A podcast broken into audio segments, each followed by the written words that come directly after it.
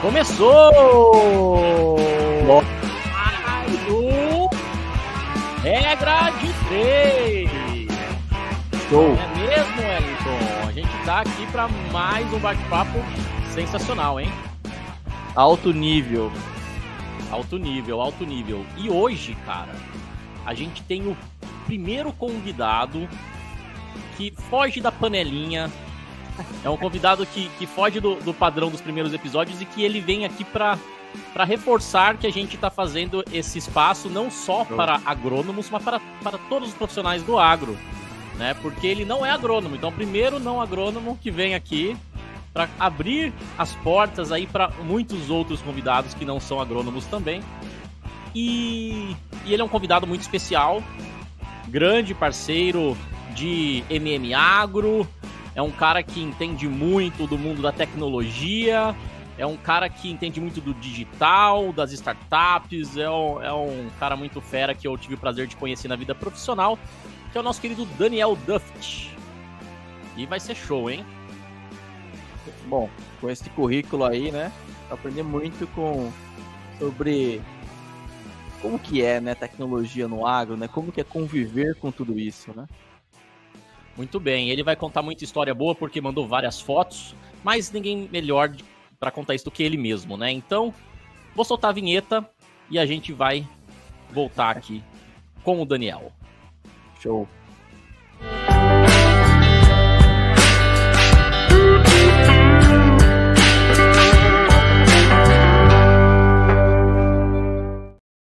Fala, Daniel! Beleza? E aí, pessoal? Tudo jóia? Tudo jóia. E aí, como é que estão as coisas?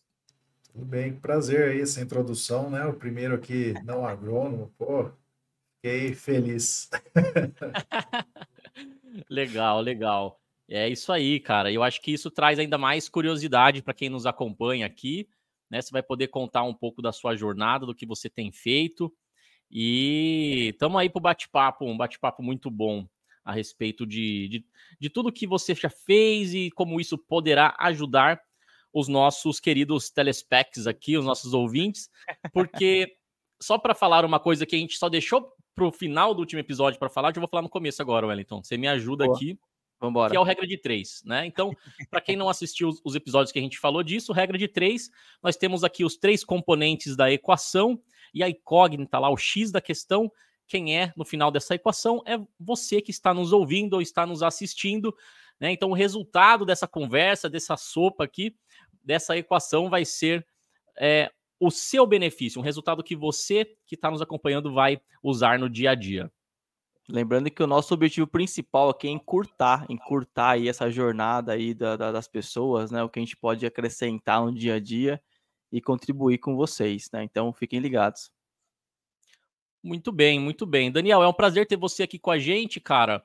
E, e eu acho que você é a melhor pessoa para resumir um pouquinho assim quem é o Daniel, né? Para quem que veio no, nos acompanhar nesse episódio, entenda com quem que a gente vai conversar, né? Então, se você puder resumir assim do o resumo do resumo para a gente depois ir, ir contando a sua história e entendendo os principais aspectos da sua jornada profissional. Um pitch, né, Daniel? Um pitch. Um pitch. E aí, aí falou pro Daniel, o cara, o cara é bom, hein? Eu vou mandar uma mini bio, né, pra gente não, não é. entrar em muitos detalhes. Boa, boa. Mas, bom, eu, bom eu, eu, sou engenheiro agrícola, como vocês colocaram, né, não, não agrônomo. Estou formado aí há... Nossa, já faz mais de 10 anos, tá, tá ficando velho. aí eu fiz mestrado e doutorado, né, áreas diferentes, mas sempre trabalhando com sensoriamento remoto é a área que eu tenho maior expertise, mas de um tempo para cá, na verdade de mais de cinco anos para cá, eu entendi que a gente precisava entender um pouco mais de tecnologias e do digital para conseguir atuar com isso dentro da, das propriedades ou dentro do mundo agro. Né? Se a gente souber só da nossa caixinha, muito provavelmente ela vai ser irrelevante. Se a gente conseguir conectar bem as peças, isso vai fazer mais sentido. Então, percebi que eu precisava ir um pouco mais profundo em vários assuntos. Então eu resolvi ir no aspecto do digital como um todo, né? Obviamente sou muito mais especialista nessa parte de sensoriamento remoto, mas eu tenho tentado aí estudar um pouquinho de cada coisa. Então, resumo do resumo, acho que é por aí, depois a gente vai trocando uma ideia. Show de bola, show de bola. Daniel, cara, eu tenho uma curiosidade aqui, eu acho que a gente nunca conversou disso, vai ser muito legal você trazer isso aqui para todos. Né? Como é que você foi parar na, na engenharia agrícola, né? E, e, e isso está conectado ou não com o seu primeiro contato com o agro na sua vida, assim? Como é que foi? Conta pra gente, por favor. Cara, tem a, a, história bonita que a gente conta, né? Mas tem a história verdadeira. Então, hoje aqui, acho que Aí, a gente para ajudar as pessoas, né? então, assim, meu contato com o agro, aquele... Eu sempre fui aquela pessoa da cidade, contato com o agro era ir aos finais de semana ou a cada 15 dias no sítio da bisavó, na época que morava ainda em um sítio ali, todos os tios, tios avós ali tinham alguma coisa de produção bem pequena, era laranja na época, ali na região de Arthur Nogueira. E, e eu acabava achando interessante, mas eu gostava muito mais das brincadeiras, né? De todas aquelas coisas ali, muito pouco relevante o que o agro tinha a dizer naquele momento. É, fui seguindo minha vida, né? Depois a gente vai tendo que escolher alguma coisa ali para cursar perto do final da, Acho que já desde o final da oitava série eu pensava nisso, que eu fazia aqueles simulados e tudo mais. Eu era treineiro, fui treineiro de vestibular mais de 40 vezes. Eu fiz as contas aí esses dias, prestei mais de 40 vestibulares. Isso aí é um pouco de, de paranoia da minha mãe. Mas, mas no fim, é, eu achava que eu queria algo ligado à computação. Eu achava que tinha um negócio especial ali, eu gostava bastante de tecnologia eu tive já sites desde a época da, do, da bolha lá, então desde 98 eu criei um primeiro site, depois tive algum sucesso, alguma coisa relevante ali nos anos 2000, mas eu sentia que eu precisava fazer engenharia da computação. Essa foi a minha ideia, essa foi a minha escolha, e aí eu fui trilhando para fazer isso daí. Chegou no momento da verdade que eu precisava prestar o vestibular para isso daí, eu fui lá, prestei o vestibular e, pum, bomba. Não consegui passar em engenharia da computação, mas, né, eu queria fazer muito Unicamp, isso eu não falei, né? Quem é aqui de Campinas tem muito isso, assim, ah, que curso que você quer? Algum que tenha na Unicamp. Agronomia, por exemplo, não tem. Então, as pessoas às vezes perguntam, por que não agronomia? Porque eu não tinha na Unicamp. Então, essa era... Mas eu, eu, lembro que minha terceira opção era um curso chamado Física, Matemática, Matemática Aplicada e Computacional. É um curso extremamente de exatas, muito loucura. E eu não passei em engenharia da computação porque eu não tive a nota mínima em matemática. E aí, na minha cabeça insana, eu pensei assim: poxa, se eu entrar nesse curso, né, mesmo que não seja o que eu queira, eu vou aprender muita matemática e ano que vem eu consigo passar aí para engenharia da computação. E é, foi uma coisa realmente bem insana, porque foram ali os piores meses da minha vida. uma pessoa que não era tão boa de cálculo, de matemática, você entrar num mundo que. Eu, eu lembro que eu escutei uma frase que me chocou, assim, o cara, uma aula que eu não entendi nada, nada, nada. O professor estava falando da 32 segunda dimensão, que era o que ele era especialista, escrevia livros e tal. E um, um colega, ele virou e olhou para o outro e falou assim, isso mudou minha vida. Eu consigo agora enxergar tudo que eu não via antes. Rapaz do céu, eu não consegui entender uma linha dessa lousa, né? O que, que esse cara viu ali além disso? Eu percebi que não, não tinha nada a ver comigo e aí eu decidi, vou fazer cursinho para para de fato entrar no que eu quero e não perder meu tempo aqui. E aí eu fui para um cursinho, que é um cursinho bem legal aqui da cidade, que ele é muito não só sala de aula. E aí sim veio o meu insight, né? Tem um, um, outro ponto que eu também falo, lá dentro da Unicamp eu conheci o pessoal da Agrícola e, e, era uma galera bem legal, mas acho que isso ficou em segundo plano, na verdade. Eu fui visitar uma usina de cana no cursinho, era um sábado, e a gente foi na usina Descalvado, né, que hoje pertence ao grupo Ipiranga, e lá eu vi tudo aquilo funcionando junto ali, indústria agrícola, máquina, planilha e tudo mais, e falei, cara, isso eu acho que é que é um negócio que, que faz sentido, assim. Né? Então, foi aquele momento que deu o estalo de verdade. Foi quando eu falei assim, cara, eu vou mudar tudo e vou prestar agrícola. Foi aí que que aconteceu. Então, eu tive aí até o final do ano para fazer a inscrição, né? Prestei vestibular e deu tudo certo. Entrei na engenharia agrícola, não nunca me arrependi desde então. Realmente foi uma escolha que eu, que eu fiz ali e percebi que aquilo me desafiaria da mesma maneira que talvez a, a computação, mas depois eu fui até perceber mais para frente que tinha matérias junto com a computação que não, não ia ser minha praia, né? Eu gosto de tecnologia, mas eu gosto de resolver problemas. Acho que todo engenheiro gosta disso. E ali você ficaria muito imerso em código e coisas do tipo que não é bem o que eu curto, né? Eu gosto muito mais do, da visão holística ali do todo. Então, essa é a história aí de como que cruzou meu caminho. Eu acho que foi muito mais no momento que eu estava buscando por respostas, aquilo apareceu na minha frente do que ah, lá quando eu era criança eu consegui vislumbrar alguma coisa. Eu, eu então recentemente me perguntaram, eu queria, se você puder nos ajudar nessa, Daniel, já que você é engenheiro agrícola, qual é a diferença entre agronomia e engenharia agrícola? Ah, essa eu adoro responder porque eu faço isso já faz 15 anos. Acho que a grande diferença né, entre a, agronomia e a engenharia agrícola, eu, eu gosto de colocar de um jeito assim: imagina que a gente está falando de alguém que é muito mais especialista, não só no sistema de produção, mas também na planta, no solo, nos, nos organismos, nos insetos, né?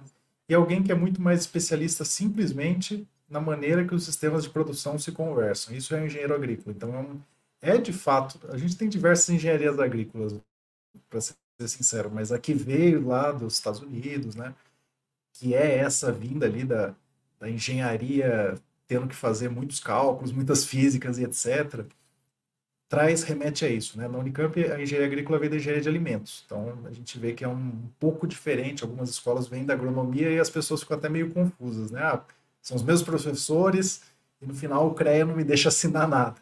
Porque, de fato, não é para ser parecido, né? É para ser diferente nesse sentido. Show.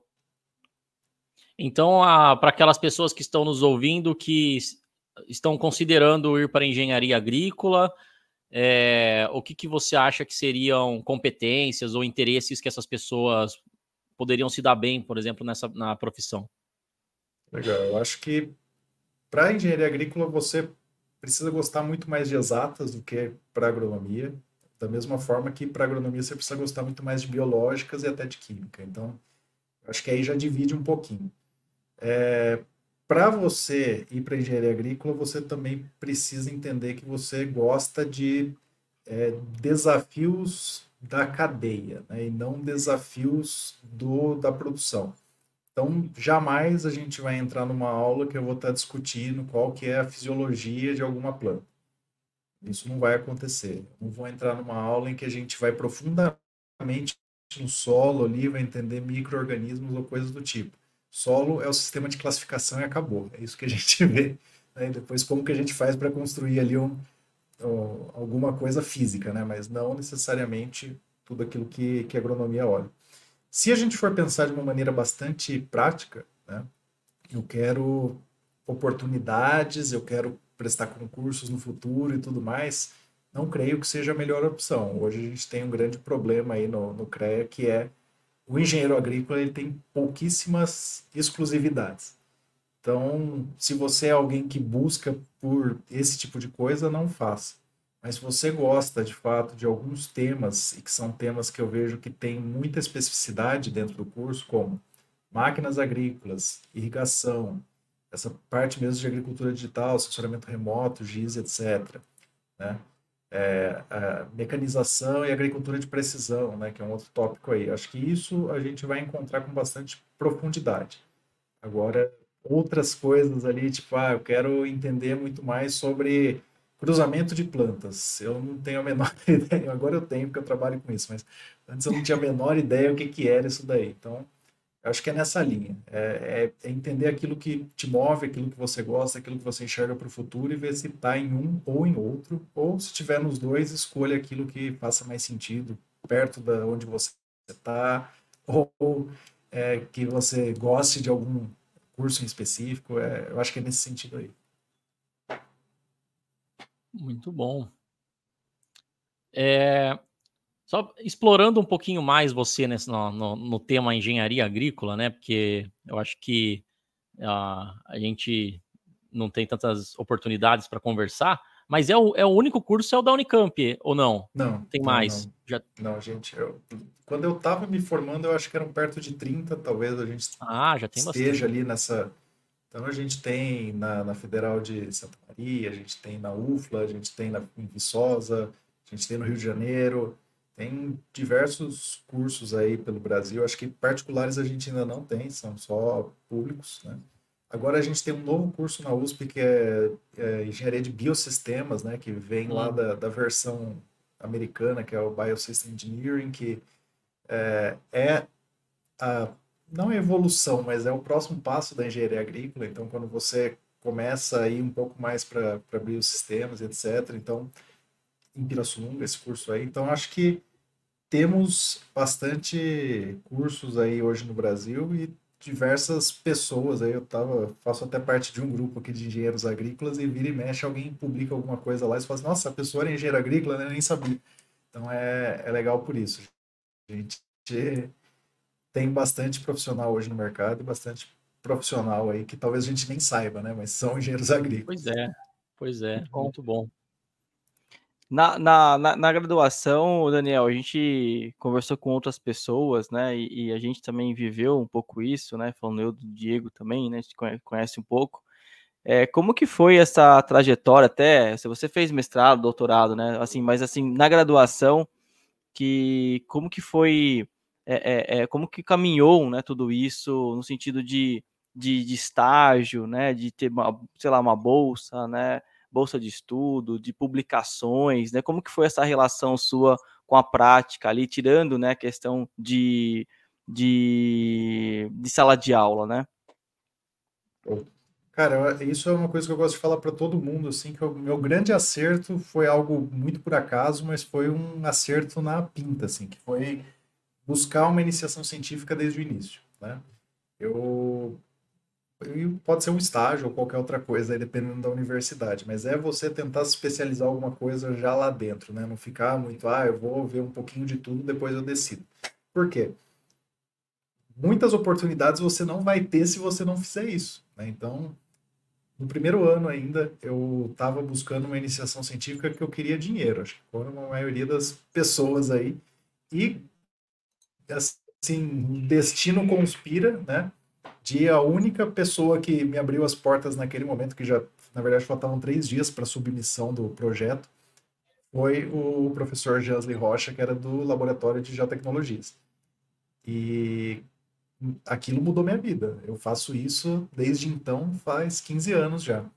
Mas eu não me dava muita conta naquele momento que seria isso. Na verdade, eu nem tinha nunca nem visto uma imagem de satélite até aquele momento. Então, ah, escolhi engenharia agrícola por isso. Mentira, eu nem sabia que que tinha isso lá.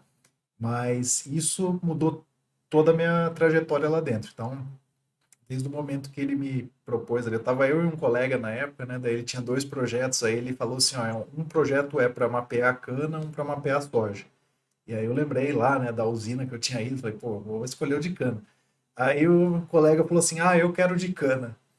Aí o professor falou, não, beleza, então você fica com de soja. Puta merda, né? Que eu podia ter começado bem mas também foi uma grande sorte porque esse projeto de soja, é, tá, ele era subprojeto de um doutorado do Dr. Jerry Johan, né, que ele é professor da UniOeste, professor na engenharia agrícola da UniOeste também.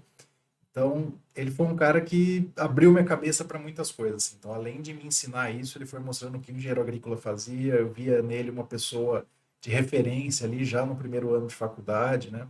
Então, isso foi muito bom.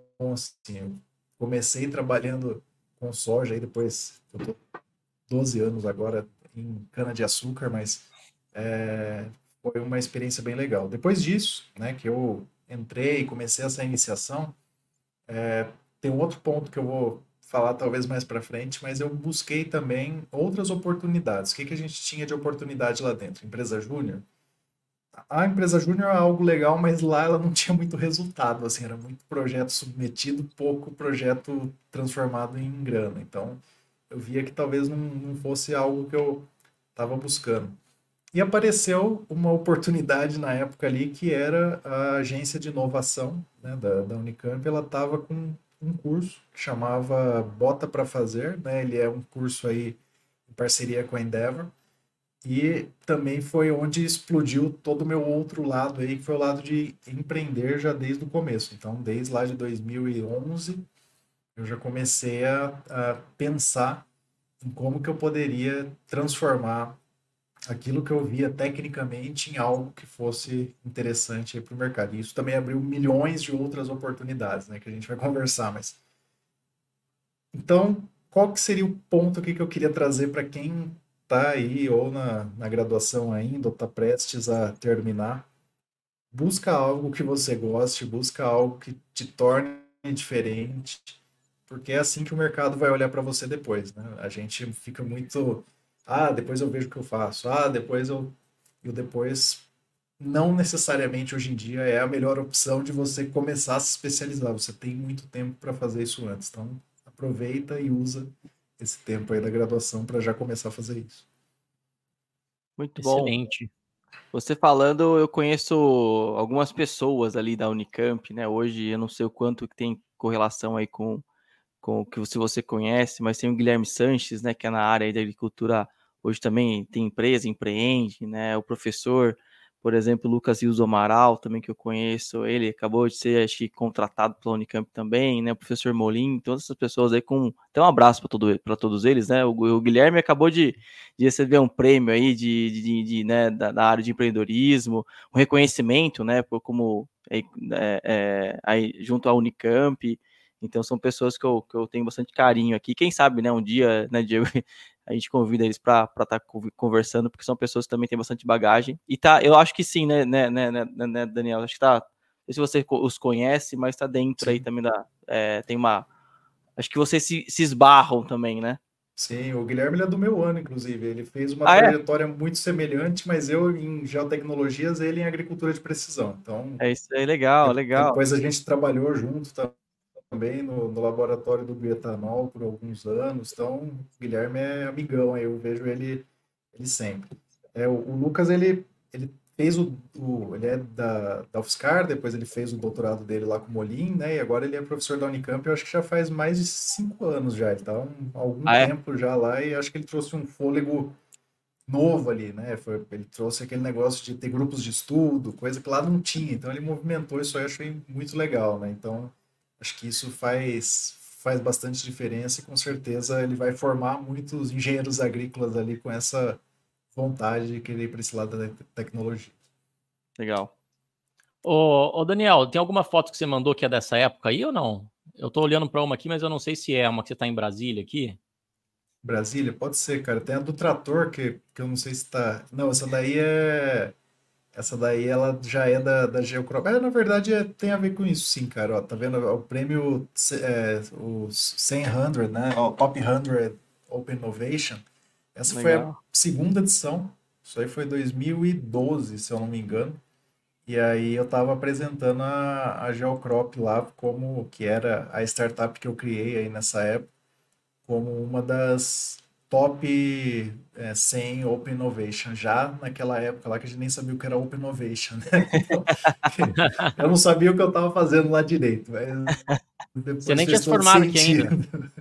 Você já tinha se formado aqui ou não? Não, não. A gente foi para a final. Não tinha, não tinha. A gente foi para a final nessa, nesse concurso aí, foram as cinco melhores, mas eu não tinha me formado ainda não. Legal. E o que a Geocrop fazia?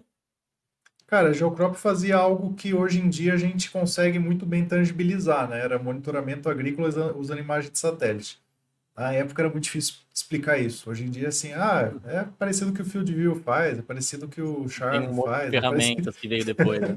então, é mais simples, mas desde aquela época era, era isso que eu tentava trazer para o mercado, talvez num timing um pouco prematuro, né? As pessoas ainda não viam muito valor, mas ela foi já pioneira em tentar mostrar isso daí como uma solução para a agricultura. Legal. Tem mais uma foto aqui que tem, tá, tem, a, tem a ver, eu acho, né? Essa aqui, é essa, da esquerda, essa, né?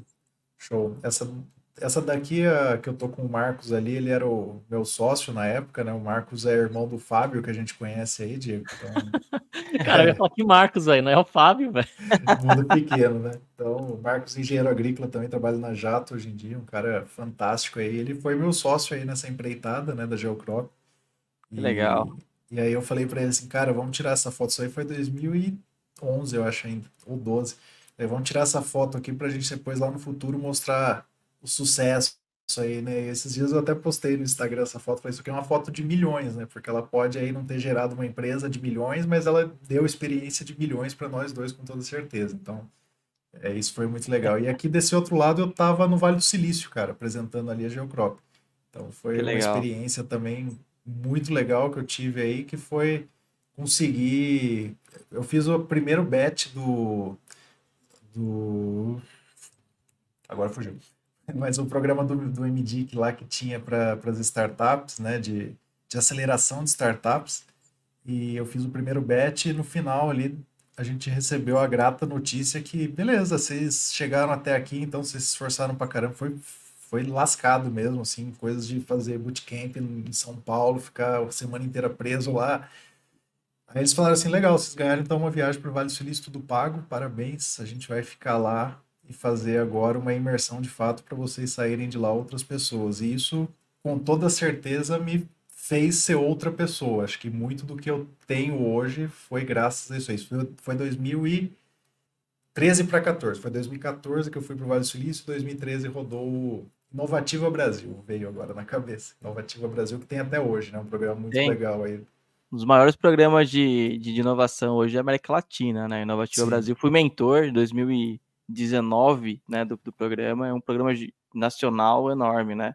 E o que que, te, o que que mudou, Daniel, assim, você falou que foi, mudou, né? Você falou, olha, depois que eu fui para lá, mudou, assim, que o que, que, que, que você atribui nessa mudança, o que, que, o que que aconteceu, né? Colaboração, pensamento global e a gente não ser aquele talvez a gente se achar demais. Principalmente quando a gente é bastante técnico, né? Acho que ah, faz mestrado, doutorado, etc. Às vezes você pode achar assim, pô, eu sei tudo, você não sabe nada, né? Então, isso de querer aprender constantemente, o lifelong learning aí, é, isso eu entendi muito bem lá. Que, eu, eu lembro muito bem que eu estava sentado do lado do Fabrício Blois, né, que hoje é o CEO do iFood aí, na época ele era o CEO já da Movile, que eu achava do caramba, né, falava, nossa, tô do lado desse cara. Ele Legal. tava aprendendo ali, tava sentado do nosso lado aprendendo, e eu falo assim, nossa, que coisa, né, e entre muitos outros que a gente teve ali é, contato. Essa parte da colaboração é muito bizarro, assim, que qualquer pessoa te parava na rua, seja da nacionalidade que fosse na rua, não, né, mas a gente chegava num meetup, alguma coisa assim, a pessoa se cumprimentava, falava o que ela fazia e falava, como eu posso te ajudar? Uai, sei lá como você pode me ajudar, não te conheço. Mas isso fez muito sentido depois, porque é essa coisa de sempre estimular a colaboração. Aqui muitas vezes a gente é muito individualista, né? A gente não quer contar nossa ideia, a gente não quer é, ajudar o outro porque ele pode ser melhor do que a gente. E isso não faz o ecossistema, de fato, mudar, prosperar. Então, isso é uma coisa que eu trouxe de lá também. É, e essa outra parte aí da gente conseguir ter esse pensamento mais global, mais sistêmico e não só, ah, o Brasil é o grande mercado agro, não sei o quê. Ótimo, né? Mas e, e daí? E o que mais? Né? O que isso impacta o mundo? O que, que isso vai fazer de diferente? Acho que isso daí foi bastante importante também.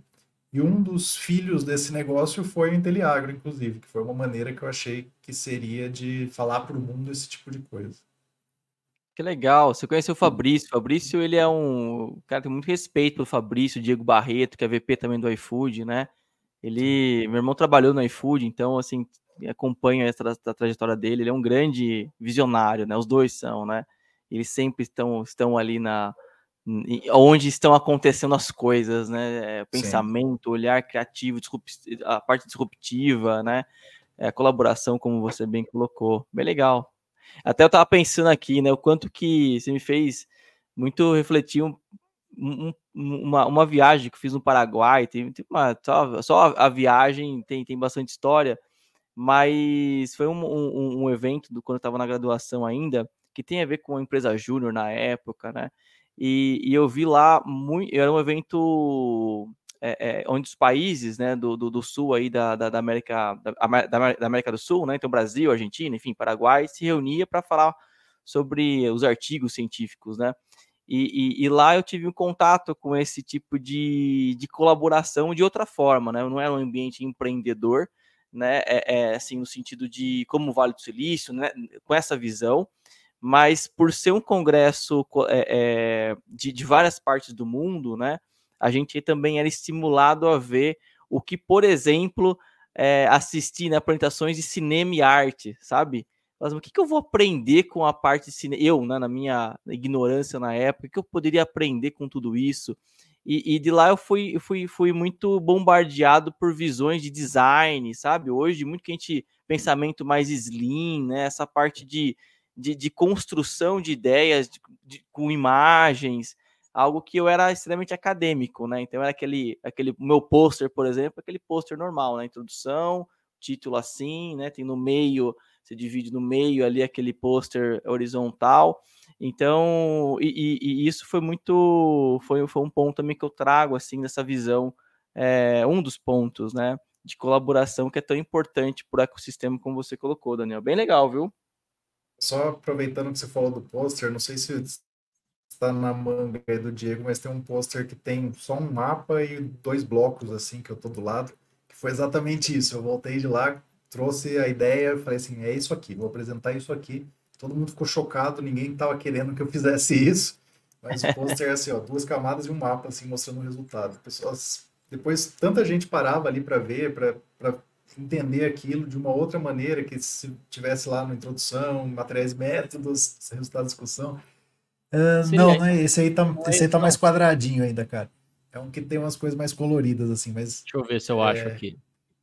Enfim, eu acho que isso é bem legal porque você falou isso daí. É, é, bem da gente entender como a gente passa a nossa mensagem também, como que a gente é consegue colaborar dessa forma, né? Não só de ajudar ou coisas do tipo. Muito legal. Você falou muito do ecossistema, né? De, de, de, de inovação. E como que você vê hoje o ecossistema aí brasileiro, né? Ou até mundial, né? Enfim, de maneira geral, como que você vê é, é, é, como que você vê, né? Depois eu posso comentar alguns pontos. Eu trabalho hoje com inovação, né, é, Daniel? Então eu tenho um pouco de curiosidade para saber também um pouco das pessoas que estão no meio, né? Opiniões, né? Aprender junto aí desse, com esses temas. Cara, eu acho ainda um pouco imaturo, mas é normal, né? A gente está ainda numa. A gente está aprendendo ainda, a gente, a gente vai chegar lá.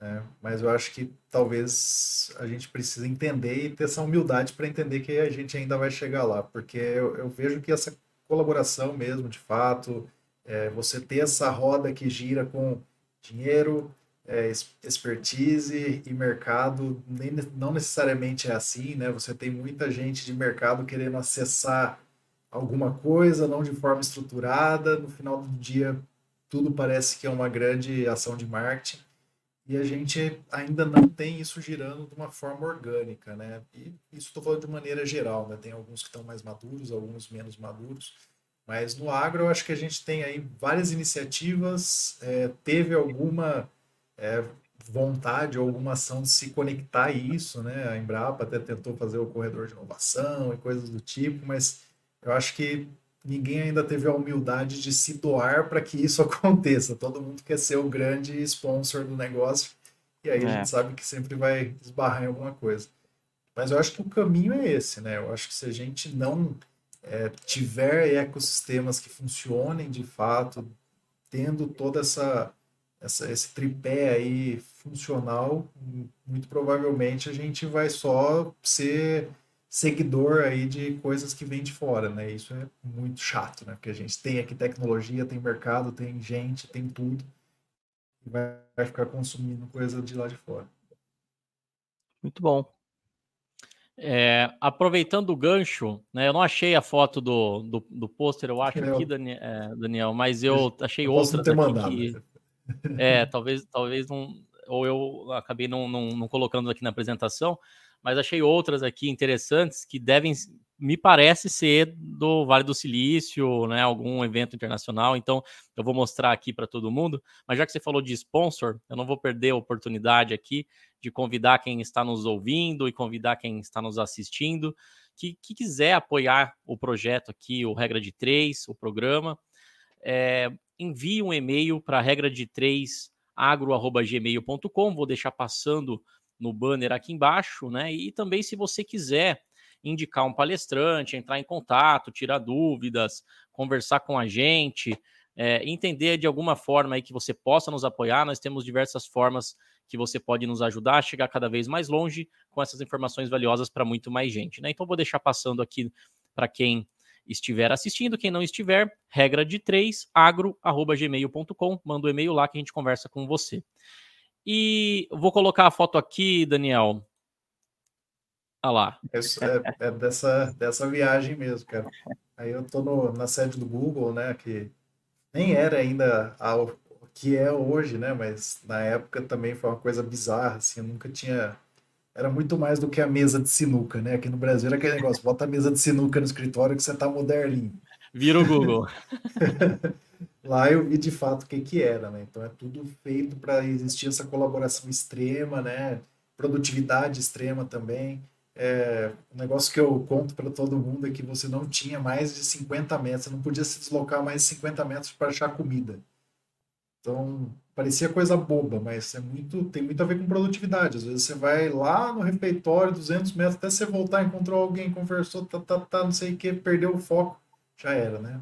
Se você tá 50 metros, fui, voltei, tum, já tô ali de novo, minha ideia fluindo, etc. Então, acho que isso foi bem legal. E Google é uma escola para qualquer um. Né? Um negócio muito legal de vivenciar e também de entender a maneira que eles estavam fazendo ali. Acho que um, um negócio bem interessante foi que na época lá eles estavam é, proporcionando mais ou menos, né, um workshop ali junto com, com a Ideal lá de Design Thinking e, e deu para entender mais ou menos como que foi o começo lá de fazer OKRs, etc. Né? Foi o precursor disso. Isso foi bem legal. Assim, foi algo também que eu trouxe na mala aí que eu falei, cara, que, que aprendizado que talvez a gente está deixando passar e coisas simples que fazem toda a diferença. Esse, esse, e que ano que foi? Foi naquela época lá, 2012, Daniel?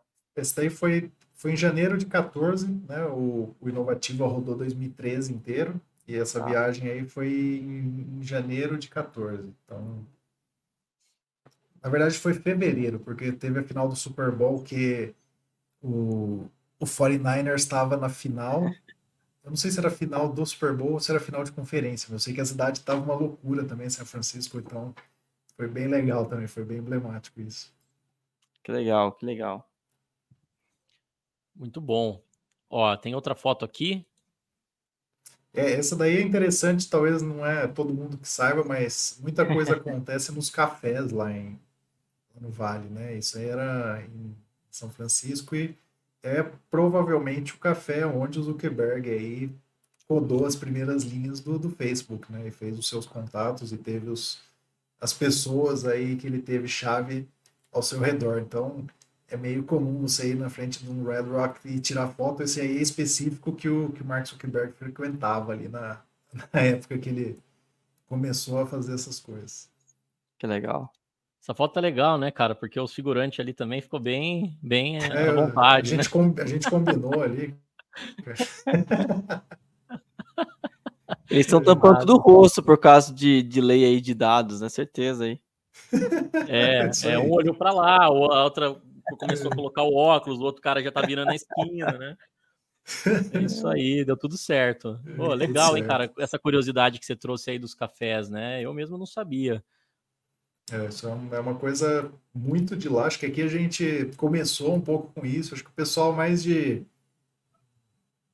Da parte, não de humanas, assim, mas que tem que ler muita coisa ou tem que escrever muita coisa, acaba frequentando muito mais que a gente, assim, né? A gente ah, eu vou trabalhar em algum outro lugar, o máximo que eu faço é num coworking agro, né? Que tá todo mundo é. ali. Então, às vezes, abrir a mente é, é interessante também para a gente começar a ter mais insights e ter conexões, né? Isso que é o principal.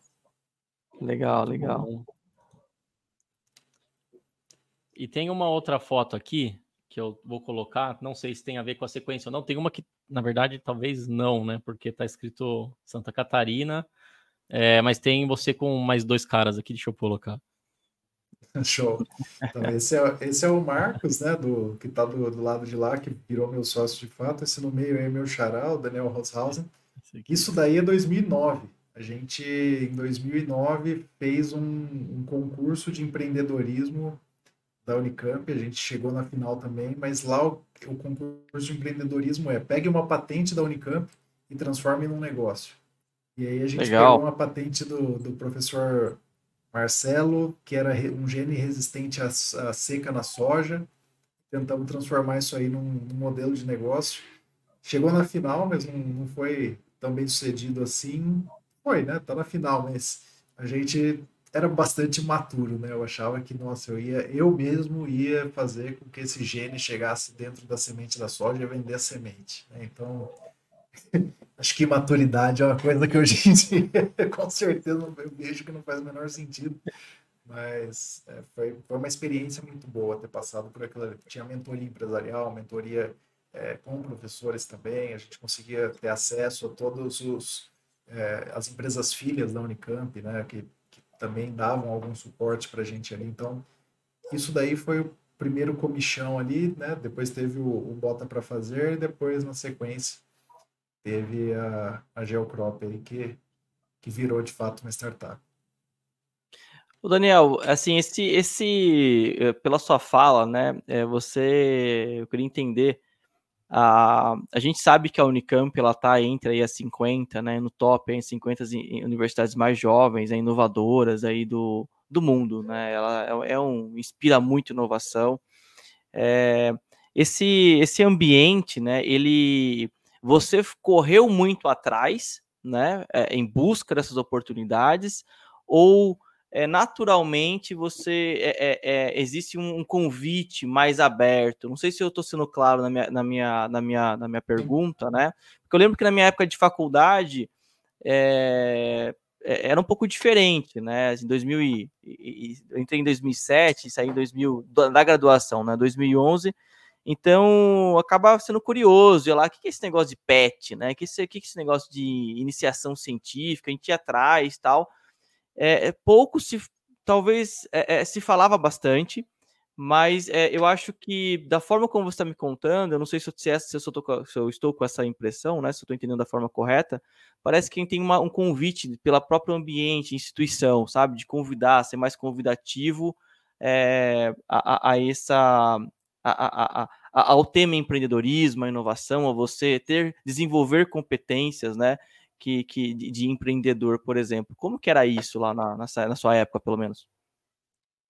A gente é contemporâneo, então foi na mesma época que eu, que eu fiz e, na verdade, a faculdade ela te convida a ser um pesquisador. Eu acho que isso que é bastante comum aí para todos nós aqui, né? O que o professor ele faz é o que ele sabe convidar que a gente faça também. É, eu tive prazer aí de conseguir ter um, um, outro degrau que é o professor Jansley, ele estava já num outro momento de carreira que ele via que não era só aquilo que, que poderia levar alguém para frente. Né? Então, ele falava assim, é legal você fazer mestrado, é legal você fazer doutorado, é legal, mas você não vai conseguir aí ter muitas oportunidades, porque o funil é muito pequeno. Vai ter uma vaga de professor daqui X anos, se você não tiver apto naquele momento, você vai ter que viver uma vida aí de é, eterno procura de, de, de coisas para se fazer, né? E você não tem muita liberdade ali, tanto geográfica quanto de tempo. É, Nesse momento ele me apresentou então tudo isso que existia de inovação, mas sendo bastante sincero, eles não têm ainda uma voz. Hoje tem bem mais, né? Acho que hoje está muito na moda falar de tecnologia, de startup e tudo mais. Na época era meio que um assunto, nem a palavra startup eu acho que era algo comum, né? Era a, empreendedor já era alguma coisa que se falar, mas startup a gente nem, nem falava, né? Eu escutei isso aí a primeira vez num, num pitch que eu fui fazer que o cara falou que ah, como que você quer ter uma startup que é uma consultoria? Eu falei, nossa, o que, que é startup? Eu quero ter uma consultoria. e aí que eu, eu fui entender, mas é, a faculdade tem sim uma agência de inovação, tem muita conexão com todas as empresas de tecnologia. Campinas é uma cidade de tecnologia, então isso é muito simples de se fazer conexões ali. Você chama qualquer empresa filha, ela vem falar de tecnologia em alto nível com todo mundo, mas pouca gente ainda acessa. Então eu acho que não é comum assim isso ser natural. Eu acho que você tem que correr atrás. Se você gosta, você corre atrás, aí você começa a beber daquela água. Senão você vai para um outro mundo. Dos meus colegas que se formaram comigo na minha turma, mais ninguém né? foi para essa linha. Então, eu acho que realmente é algo que você precisa querer bastante buscar, né? É a mesma coisa da iniciação, do PET, etc.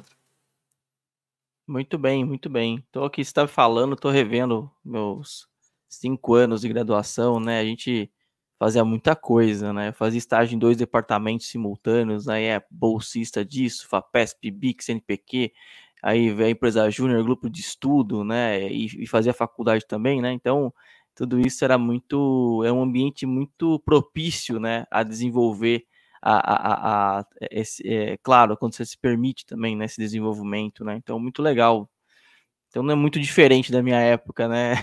Ou da nossa época, quem tá todo mundo meio no mesmo, no mesmo, nessa, no, no, é, no contemporâneo aqui, né? Isso aí. Muito bom. O Daniel falou de uma coisa que eu ia, eu ia perguntar, mas o assunto estava bom, então né, tava esperando um pouco para perguntar, né? Dessa deixa que ele deu, que ele falou da criação do Inteliagro quando ele voltou lá do Vale do Silício, né? Você pode contar um pouco para a gente é, o que, que é o Inteliagro, para quem não conhece aqui, e, e, como que foi esse processo criativo?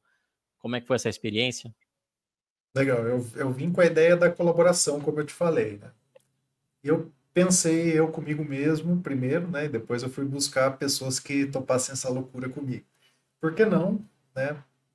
compartilhar todas as experiências. Acho que é mais ou menos o que vocês estão fazendo aqui agora, né? Mas numa, num, num espectro muito mais enxuto ali que eu tinha pensado. Né? Vocês estão muito mais pensando em ter isso daí como um projeto de fato que, que traga as pessoas para isso. Eu queria simplesmente falar assim, ó, minha experiência que eu tive é, no meu estágio, né? Você que teve no seu estágio, você por que a gente não conta para o pessoal que está entrando agora na faculdade ou para o pessoal que não teve faculdade, né?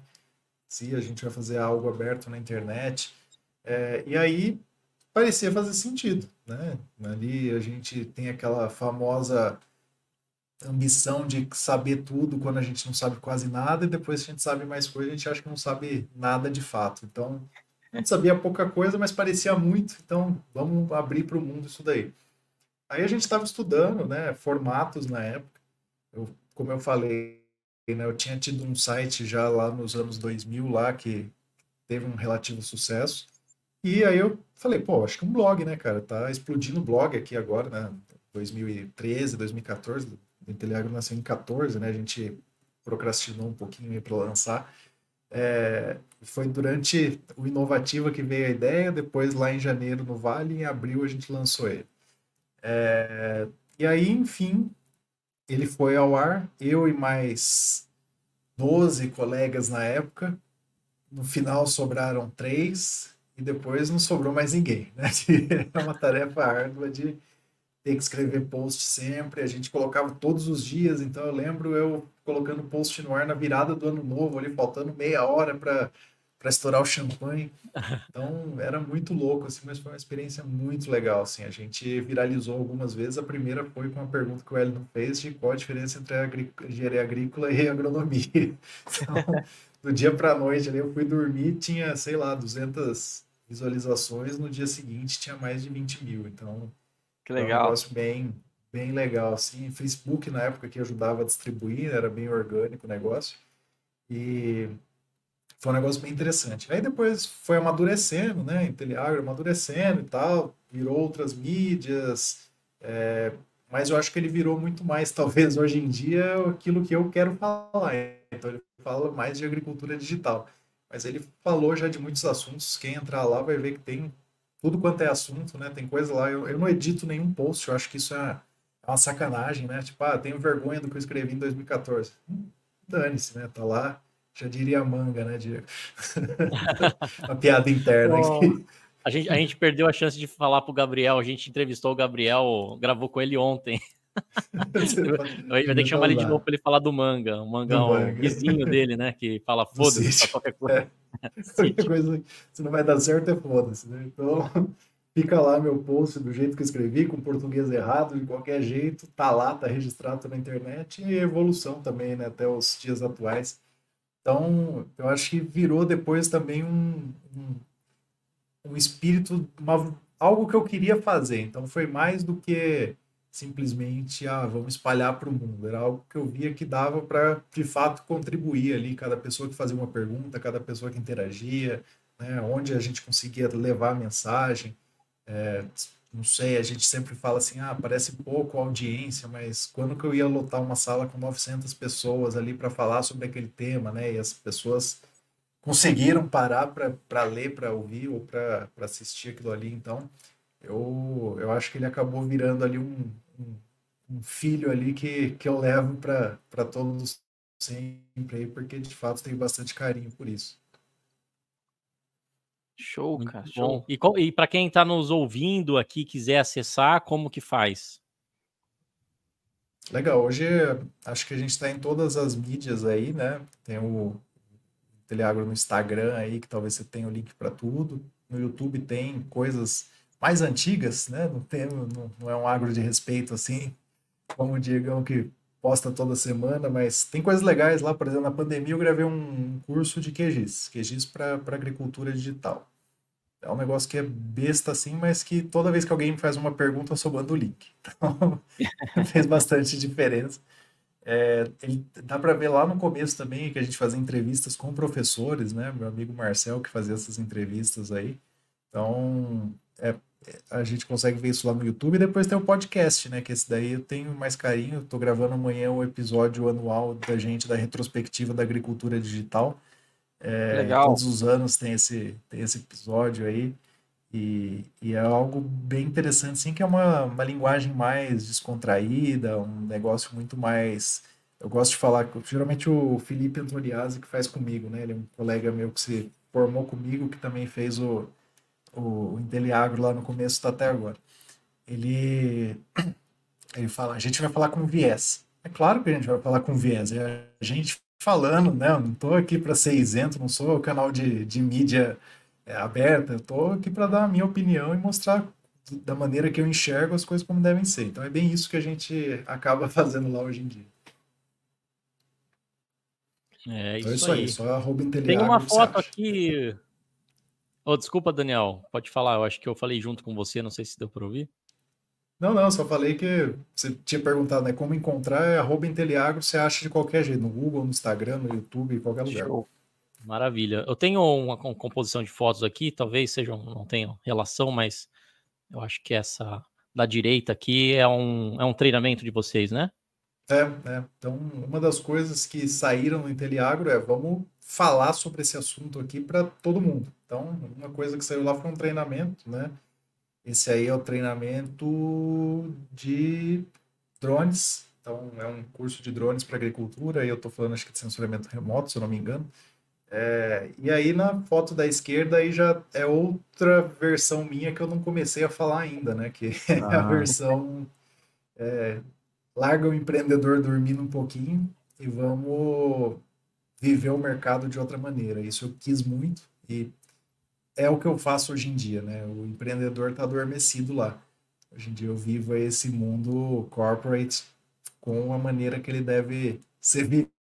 Então, essa foto que eu coloquei é talvez a nossa última, é, nosso último feito aí de 2023, que foi o lançamento desse curso aí de especialização em cana-de-açúcar. O CTC lançou para todos os colaboradores. Então, é um curso interno, é como se fosse um MBA de cana. Então, todo mundo que é colaborador interno vai poder conhecer a cultura de cabo a rabo. E aí eu estou falando lá de agricultura digital, assessoramento remoto, de tecnologias. Então, também fiquei bastante orgulhoso aí de usar uma habilidade para o que eu estou fazendo no dia a dia agora. Muito, Muito bom. legal. Eu tenho bastante curiosidade, tem várias perguntas aqui. Eu estou esperando os momentos aqui, né? Eu fui anotando aqui várias Vários que eu também fiz aí o meu mestrado, doutorado, né? Então, é, e, e, e migrei um pouco para o mundo corporativo, né? Então, logo quando eu defendi meu doutorado em 2019, eu decidi é, migrar, né, a carreira para o mundo corporativo, né? E, e, você falou isso, o, o, Daniel, também nessa questão do empreendedor, né? E, e aí eu vou falar, você falou até que um professor falou, olha, você pode fazer mestrado, doutorado, né? Mas o funil é muito pequeno, né? E aí você fez o mestrado e o doutorado. Eu queria entender é, o que, que te motivou, né? É, e, e, e, e, quais skills, né? Quais habilidades é, te ajudaram no que você faz hoje, né? O que, que você fala, olha, eu me desenvolvi, eu tenho várias habilidades, né? Que, que quando você para para pensar, fala, olha, se eu não tivesse passado por isso, né? É, eu talvez não, não, não, não teria esse olhar, né? É, inclusive a parte de metodologia, de métrica, né? A gente vai falar muito na, na, parte científica de métrica, né? De padrões, né? De você ter. Parece simples, mas no dia a dia corporativo a gente vê quanto que falta, né? É, é esse, esse olhar do observador, né? É só o observador, né? Você, você colocar isso. É, é, às vezes no papel também, né, com um pouco ali de, de alguns critérios, né, não precisa ser algo é, é, é, nível nature ou science, né? Mas algo que, que realmente você consiga comparar, tem um resultado ali, né? Então isso aconteceu na minha vida. Eu queria assim é, ouvir, né, de, de você o que, que te motivou, né, a passar por tudo isso, né? Se foi na área, inclusive, né, de agricultura digital, né? Legal. Bom, na verdade, eu fiz meu mestrado e doutorado sempre trabalhando. Então, eu nunca parei para fazer mestrado ou doutorado. Legal. Eu enxergava, né, acho que por ter feito iniciação científica, eu enxergava muito bem esse mundo acadêmico. Eu via qual que era a parte boa dele que eu não queria perder. Então, o mestrado foi natural, eu terminei a graduação, já emendei o mestrado ali. É, nessa época também eu tive a oportunidade de trabalhar num centro de pesquisa, né, que era o, onde eu trabalhei com o Guilherme Sanches, inclusive, que era o Laboratório Nacional de Ciência e Tecnologia do Bioetanol, né, hoje chama LNBR, de biorenováveis. Ele fica em Campinas, onde tem o acelerador de partículas. Então, realmente é ciência de ponta, mas é uma organização social. Então, é um pouquinho diferente do, do que a gente entende como laboratório de pesquisa no Brasil, que ah, eu faço meu concurso público, eu entro, e aí sim eu vou ter uma oportunidade. Lá não. Lá, por ser uma organização social, você tem é, alguém que faz o gerenciamento com fundo, com dinheiro do governo e dinheiro privado junto, né, essa organização, e aí a gente tem muito mais flexibilidade de contratação de pessoas e demissão de pessoas e esse fluxo ser muito mais orgânico. Então, ao entrar lá, né, eu entrei no, no na, na, era o laboratório, não era laboratório, era o grupo de, de sustentabilidade. Então a gente dava sustentabilidade da produção do etanol naquela época que o etanol ia salvar o mundo, né? Vai de novo, mas na época era etanol 2G já salvou uma vez, né, Daniel? Talvez, não sei. É, então... Mas a gente, todas a, a EPE falava, né? Todo mundo falava que ah, o Brasil ia ser o grande supplier aí de, de etanol do mundo e o 2G ia pegar pra caramba. Então a gente tinha que calcular a sustentabilidade disso.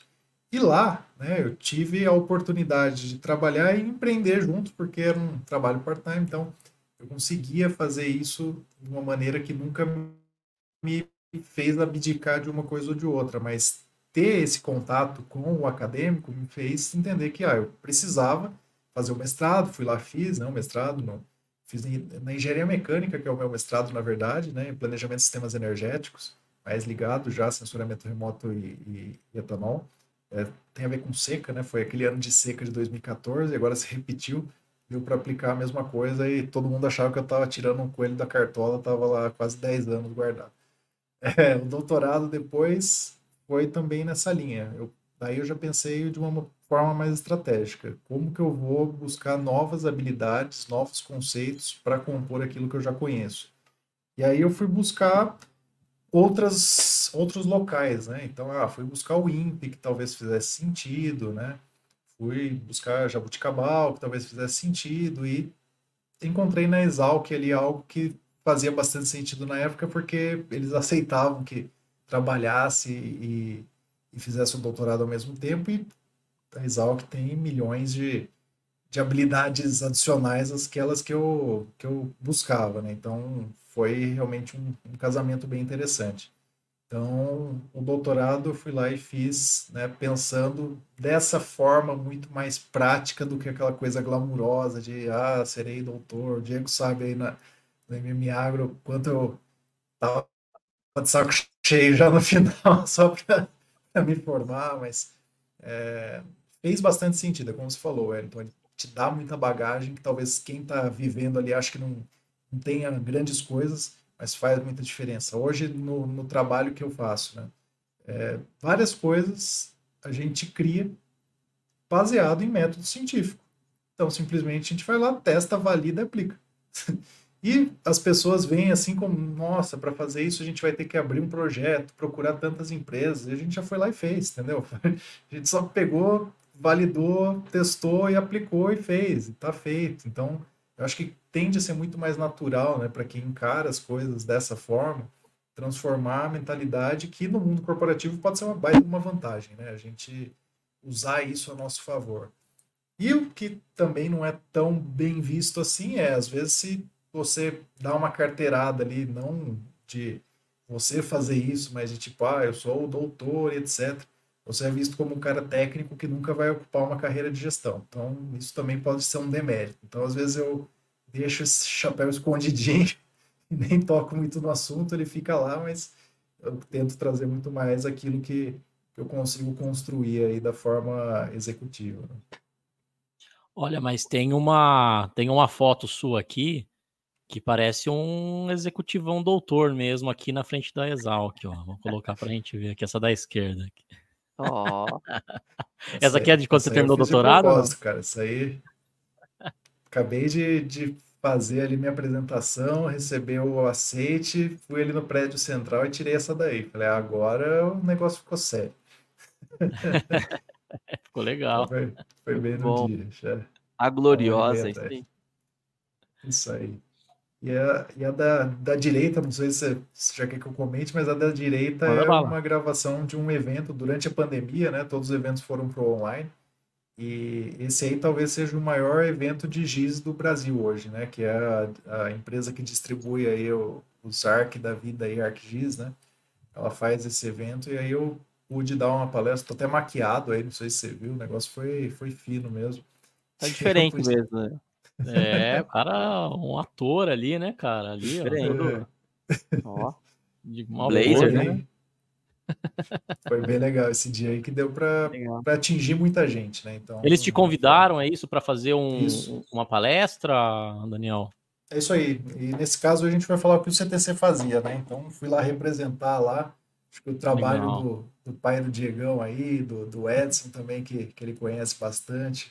Tentei trazer toda a história, né? Todo o legado que a gente tem, até as coisas novas que a gente tem feito hoje em dia. Muito bom. Parabéns, bom. Daniel. Para uma jornada incrível. Muito bom. Legal mesmo, viu? Eu fico. É, eu, eu, me, essa questão né, de, de vitória, né? Essa questão que às vezes até de vitória no sentido de ufa, né? Passou, né? E, e, depois a gente relembra, né? Eu lembro que no meu doutorado também, né? Eu fui, fui de Piracicaba, Botucatu, segurando a porta do carro ali, parecia uma pessoa em posição fetal, né? Minha esposa fala muito isso e eu nem percebi, né? Então, é, quando a gente passa por esses momentos ali, né, de, de, de, de, de isso acaba, eu, eu, eu, não sei se eu vou conseguir nem, nem, até me expressar aqui, né, porque é o momento que a gente tá oxigen, oxigen, faz uma oxigenação, usa muito a cabeça, né, muito cérebro ali, fica muito, muito tenso, e quando você tava ali na, na Exalc, naquele, eu sei que é uma brincadeira, né, mas é uma sensação de liberdade também e, e de, de, próximos passos ali também, né? Então, me, me vem muito essa questão de, de, de, progresso, sabe? De progresso, a gente entender o quanto que, que cada momento da nossa vida é importante para um degrau, né? É, é para um próximo degrau, né? Então, é isso que muito legal. Muito bom. Acho que esse muito ponto bom. aí que, que, que, você colocou é, é muito importante, principalmente para esse público aqui que, que a gente está dedicando, né?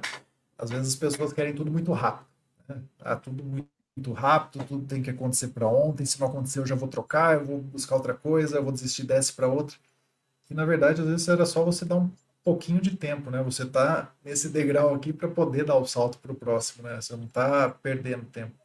E às vezes você pode deixar esse degrau longo demais se você vai trocando, se você vai desistindo, se você vai postergando. Então, acho que foi muito boa essa sua colocação também de encarar a vida com esses degraus, né? Isso faz toda a diferença. Muito bom. Boa. Eu vou trazer uma outra imagem aqui que talvez ela, ela traga um pouco de contraste para o Daniel comentar para a gente aqui, para a gente ir para o próximo papo. Boa. essa, essa daí, cara, é, é, a típica foto de acabei de entrar na faculdade, né? Então, esse, esse, esse massa aí, ele ficava parado, acho que era para cortar a grama, mas todo mundo queria montar nele e tirar uma foto em cima. Você vê que tá no meio dos carros, né? Nem tá na roça. não é você chegando no supermercado de trator, não. Poderia, né? Seria legal pra caramba. Eu tinha esse sonho ainda, um dia eu realizo. Mas entrava na faculdade, era isso. Então, também tive um momento que eu achei que eu ia trabalhar com máquinas agrícolas, né? Que, pô, engenharia agrícola é máquinas agrícolas e você o, o CEO da, da Case no Brasil um dia, né? Mas esse, não foi bem isso que eu quis. E aí o contraste acho que é, é, é, é isso, né, Diego? Isso aí, 15 anos depois, é, gente aí sentado numa mesa aí falando sobre os assuntos que a gente pode falar com essa maturidade, né, no MMA Agro Experience desse ano. Então, para mim é, é 15 anos de bagagem aí de alguém que não sabia o que queria da vida para alguém que ainda pode ter muitas dúvidas do que quer até o final da carreira, mas que está muito mais seguro aí e, e, feliz também por aquilo que já fez. Muito bom. Que legal. Eu tenho um ponto aqui, eu não sei se a gente vai mudar de assunto, né? Eu tô aqui. Vai lá, tenho... vai lá. Manda é, bala, mas, então. Mas a gente falou, você falou bastante do digital, né? E a gente, a gente tem uma. Eu já, já tive bastante experiências aqui, né, onde eu, né, na região aqui onde eu, eu trabalho, né? E em relação a também agricultura de precisão, né? Esse tema aí que é tão importante, né? E, e, e, e talvez é, eu não sei se ele é pouco explorado ou se ele é mal explorado, né? Ou se falta ainda uma conexão melhor entre as partes, né? Mas você que é especialista, né? Talvez você entenda, entende, né? É, em profundidade tudo isso. É... Eu queria ah, mais uma opinião, tá, Daniel? Assim, né? E, e aí você fica à vontade até onde você queira também é, é, se aprofundar ou até se expor. Mas é a gente, é, é, o, o, que, que você entende, né, em relação a, a, a, aos desafios tecnológicos que nós temos hoje no agro, né? Eu acho que o digital ele caminha para para responder alguns pontos, né, junto com o sensoramento remoto, agricultura de precisão, e, e aí com uma, uma, brincadeira aí com o professor Molim, né, a gente a gente faz até umas correlações, né? Então, agricultura de precisão, agricultura digital, né? O que, que veio primeiro, né? Agricultura digital ou agricultura de precisão, não provocando, tá? Não, não é isso. Mas é, se você pudesse, assim, até antes, né? Qual é a, o, qual é a diferença desses dois pontos e o que que a gente, quais são os desafios também que a gente está enfrentando hoje, né? E como que, que você vê em relação ao uso de tecnologia no campo? Eu sei que tem uma pergunta bem, bem ampla, né? Não sei se fui claro também.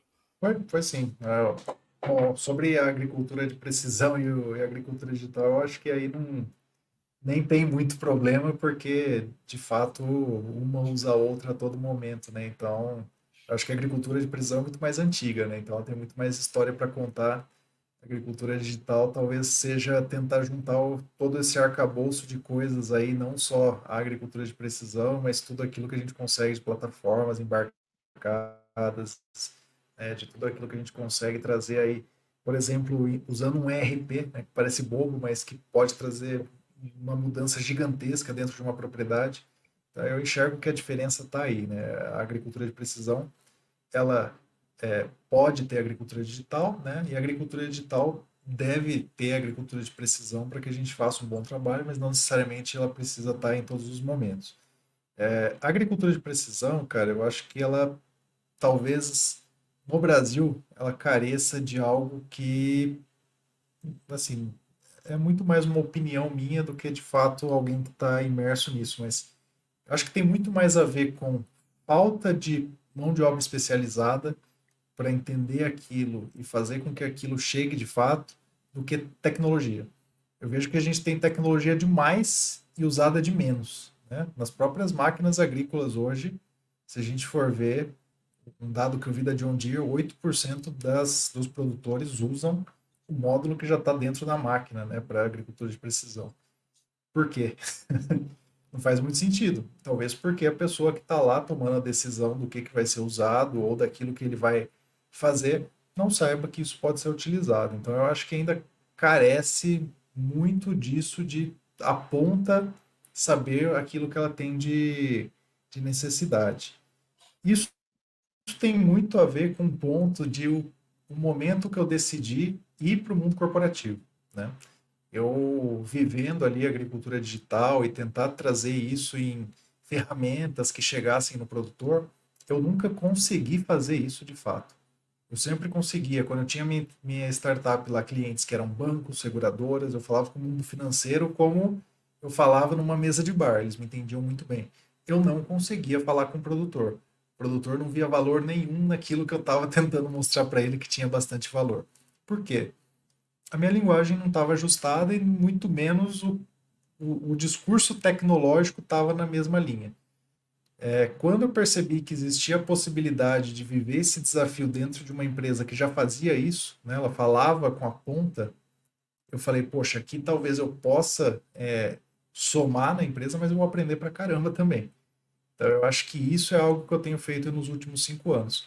Aprendido como fazer isso da maneira que a gente deve fazer. Acertando, errando, não é mil maravilhas, né? Mas é, falar com a ponta e mostrar que você consegue trazer incremento de produtividade, redução de custo, é, melhoria na sustentabilidade, utilizando ferramentas digitais, utilizando agricultura de precisão, isso faz toda a diferença. Então, isso eu acho que é um grande desafio que a gente está pensando lá, ah, conectividade, né? Pô, conectividade para mim não é desafio nenhum, né? É um negócio ali que é simplesmente hardware. Você vai lá, resolve o negócio e pronto, né? Você bota uma antena ali e resolveu o problema de, de conectividade. Agora, você mudar o mindset de todo mundo que está envolvido naquele processo, isso aí é árduo pra caramba. Então, para mim, da minha humilde opinião, eu acho que a gente está num momento de fazer, de fato, muito bem feita uma catequese aí de ensinar como que os produtores podem ganhar sem ser goela abaixo. Acho que acabou o tempo de querer falar assim, ah, você não sabe nada, eu sei tudo. De maneira alguma. Os produtores sabem muito bem, eles estão vivendo até hoje.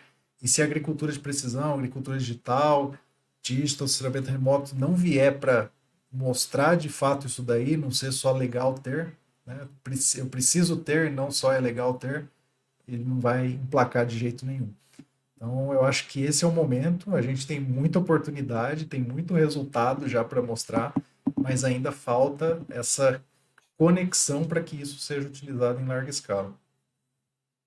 Você falando em relação, a gente discute muito, né, aqui também no Hub, né, é, é, sobre a questão de qualidade da parte técnica, né, e até por isso que a gente aqui como, como quadro, regra de três, né, ele, ele traz também parte técnica e também a parte profissional, né, e do, ao longo da sua carreira fica muito claro que, que, que, que não é só o técnico, né, assim, não é só você ser formado, não é só você ter feito um curso, não é só você ter feito um mestrado, um doutorado ou um pós-doc, né, é, mas também ter essas skills, né, que que está muito relacionados aí com as soft skills, né, muito muito comportamento e eu, eu, eu, eu eu, eu, eu, repito muito a parte comportamental porque parece um dogma às vezes, né? Parece que o ser empreendedor é um dogma. Eu nasço empreendedor, eu nasço líder, né? E, e, e isso precisa ser desmistificado ao longo do tempo, porque isso são competências que a gente pode é, tá, tá, tá desenvolvendo, né? Claro, com metodologia, com bastante esforço.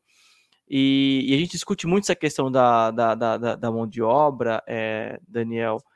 E e até assim, a gente tem uma relação muito boa com o pessoal da Jato, né? A, a, e ela tem hoje um serviço Jato Next, por exemplo, que é uma, uma, um núcleo de negócios da Jato que trabalha é, ferramentas, né? Então eu vou aqui resumir dentro da minha daquilo que eu, que eu, que eu entendo, né? Ferramentas aí que caminham um pouco com o digital também, né?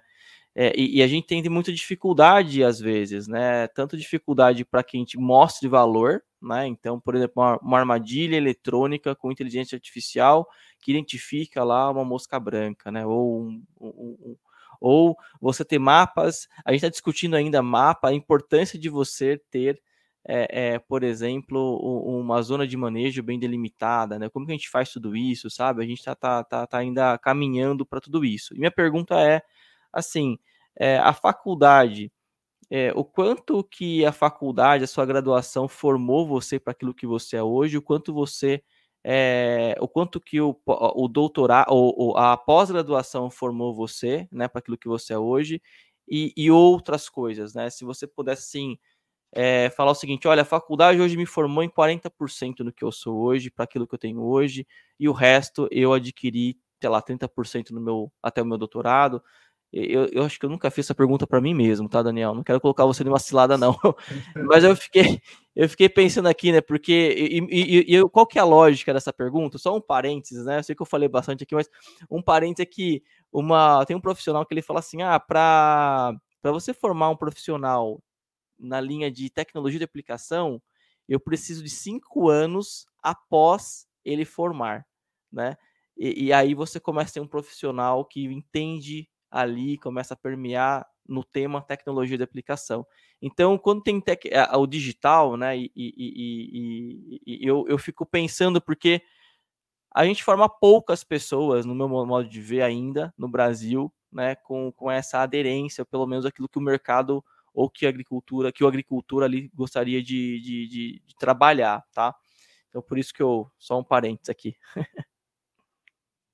Legal, eu, eu não, não sei te falar quantos por cento, mas eu acho que a graduação trouxe algo muito importante. Eu acho que talvez vocês tenham a mesma bagagem da graduação, que é se vira e acha como fazer.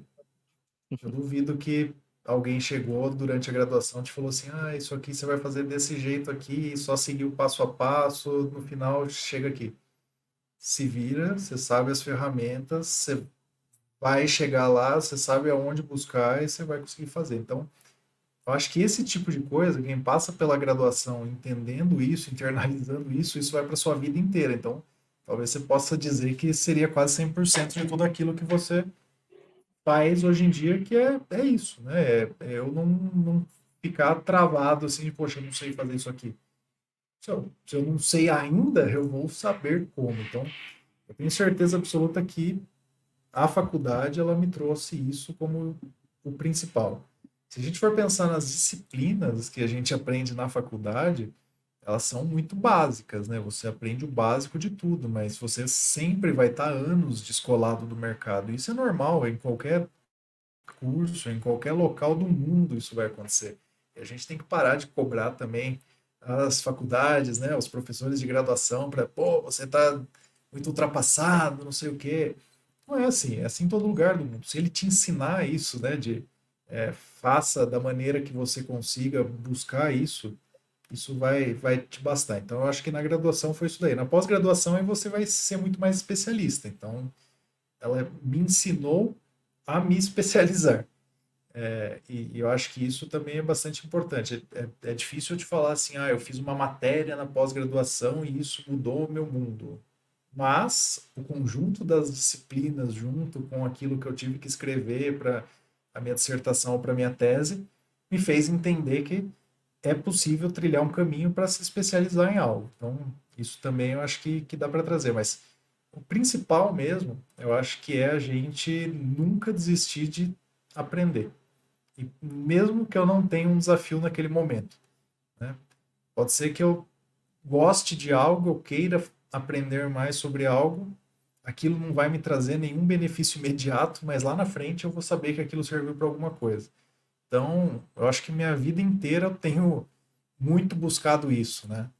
É, ah, em determinado momento eu queria saber muito de marketing, em determinado momento eu queria saber muito de oratória, né? Em determinado momento. Então, coisas que não, não usei naquele momento, mas estava na caixinha de ferramenta ali, a hora que precisou, só abri ela e usei. Então, eu acho que isso é bem legal. Sobre as, as graduações aí, ou os cursos, né?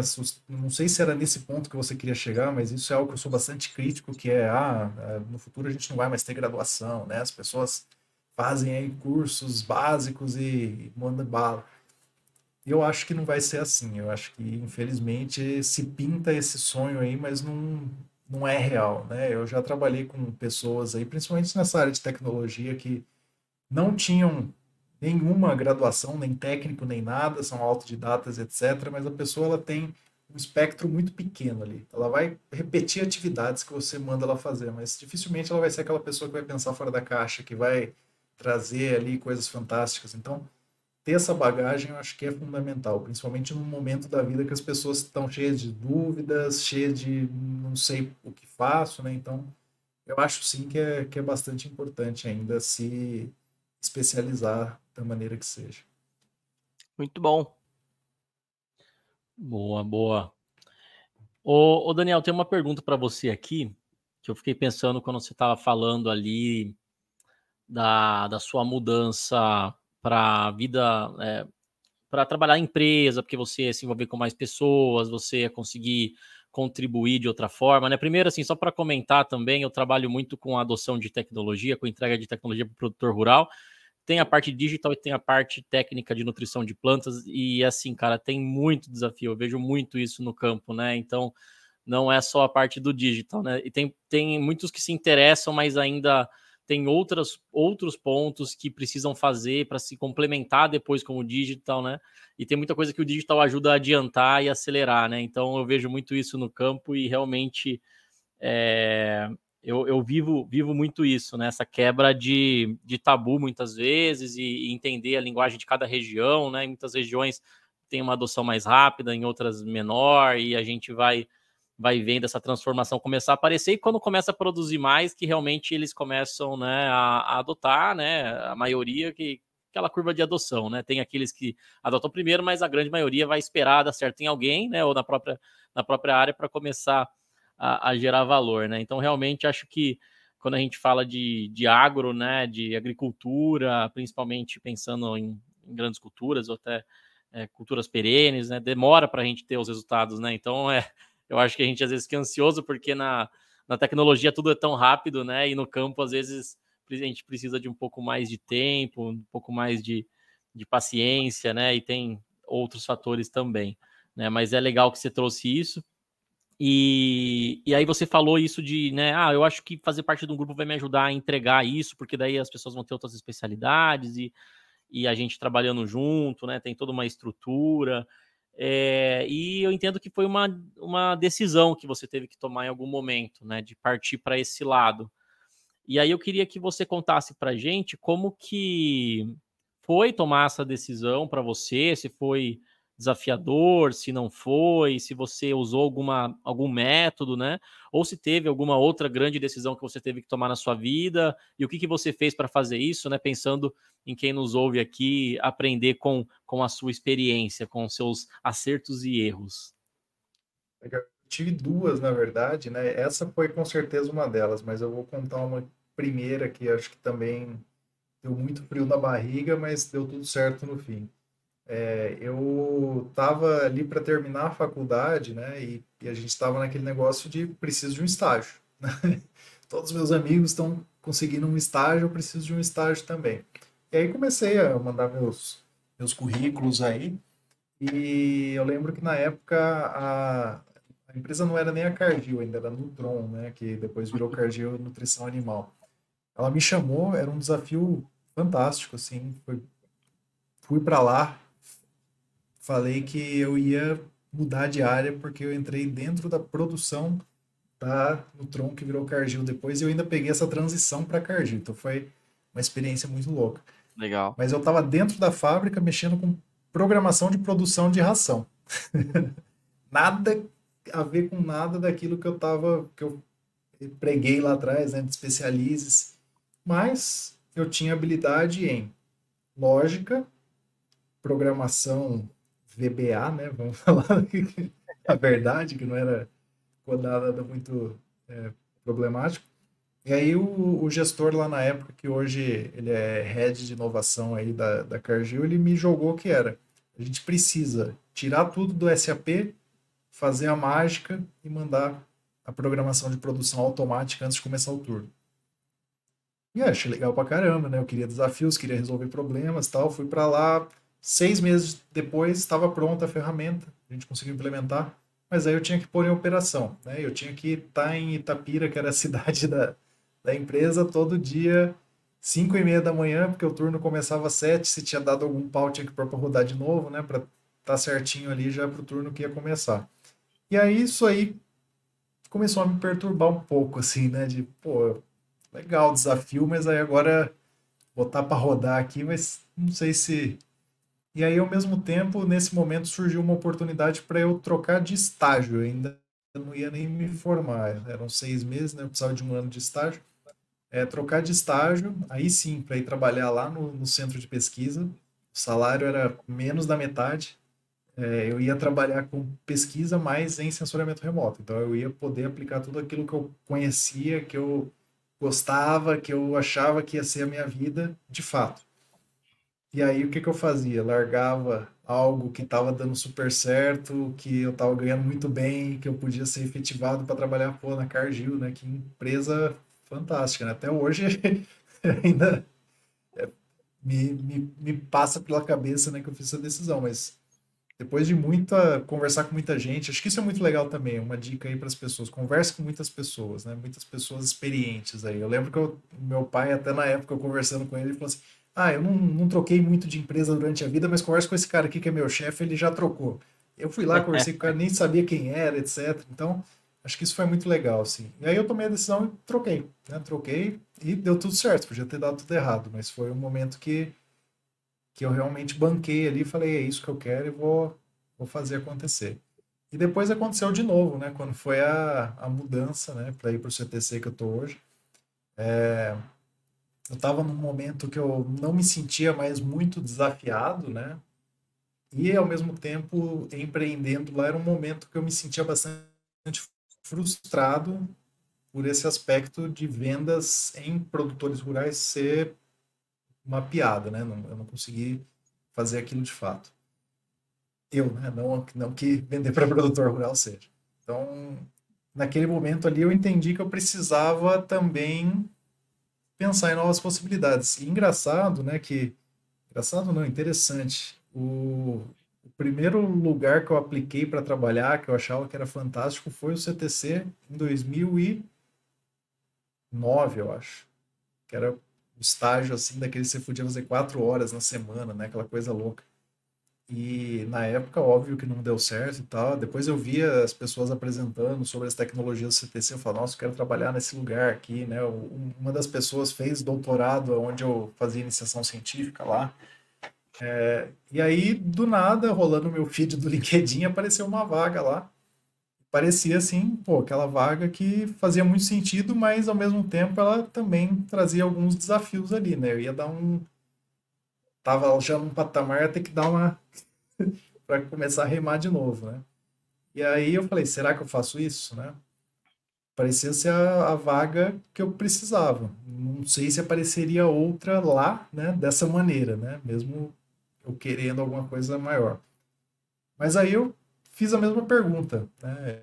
Eu vou bancar isso daqui baseado em quê? Né? Quais eram os prós, quais eram os contras? É, de prós, eu via que eu conseguiria fazer uma carreira acelerada ali de ir passando pelos milestones e, se tudo desse certo, né, crescer rápido.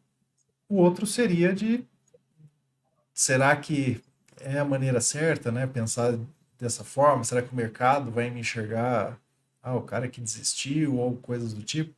Então foi difícil também.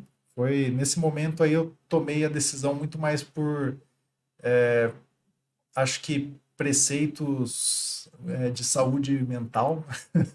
eu tava eu tava num momento ali que não me sentia desafiado, que eu achava que que eu tinha entregas é, muito pouco é, que não me faziam crescer, etc. E isso me deixava meio mal, assim, eu não estava desempenhando aquilo que eu poderia, comecei a ter umas coisas de ah, gastrite, pedra no rim, etc. Isso eu achei, acho que estava na hora. E aí eu fiz essa escolha e, e deu super certo, né? Hoje aí, cinco anos depois, foi, eu acho, eu acho não, eu tenho certeza que foi uma escolha bastante acertada. Mas eu acho que é uma página da história, né?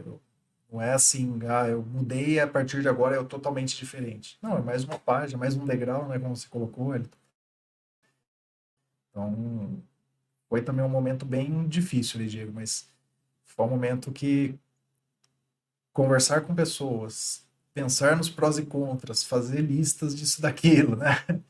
E de fato, depois ter um pouquinho de insanidade embora, acho que fez todo sentido.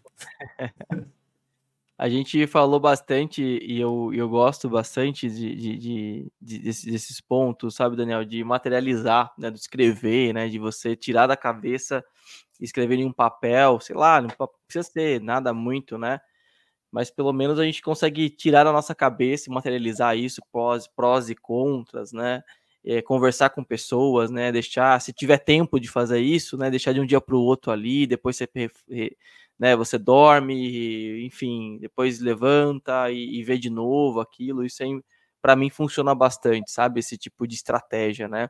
E, e, e, aí você falou bastante sobre essa questão de, de, de motivação, né, né? De em alguns momentos a gente e é normal, né? Eu, eu, eu encaro dessa forma. É normal a gente é, não se sentir é, desafiado em vários momentos da nossa vida, né? Eu, eu, entendo que a gente tem, né, essa, essa, esse alto, esses altos e baixos.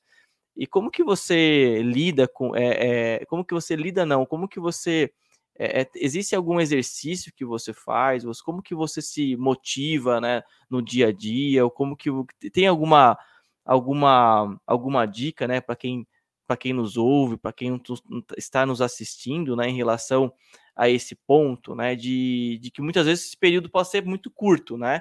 Então, olha, eu tô ali, sei lá, um mês, sabe? Mudou muita coisa. Eu já passei várias vezes por esses motivos, por esses por momentos assim, né? E, e às vezes esses, esses, momentos duram mais tempo. Mas como que, se você tem alguma, como, como que é isso em, em você, né? Legal. Até esse tema aí quem quiser acompanhar depois, né, Diego, podcast do Inteligência Combinada, eu fiz exatamente essa pergunta para o Diego, né, de automotivação. Mas eu, eu, eu sou uma pessoa que tenho essa habilidade bem alta, né? Quando a gente faz os testes executivos lá de automotivação, sempre eu tô lá em cima. Por quê?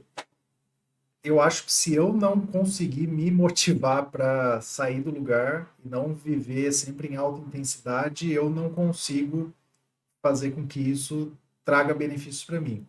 É, concordo com você. É um, são altos e baixos na vida de todo mundo. Eu tento fazer que sejam altos sempre. Quando ele vai para baixo, eu já tento mudar a direção, porque é muito pessoal. Para mim, tem que ser assim. Se não for assim, parece que eu estou fazendo algo inútil, que minha vida não está andando e etc. Então, é, eu trabalho dessa forma aí.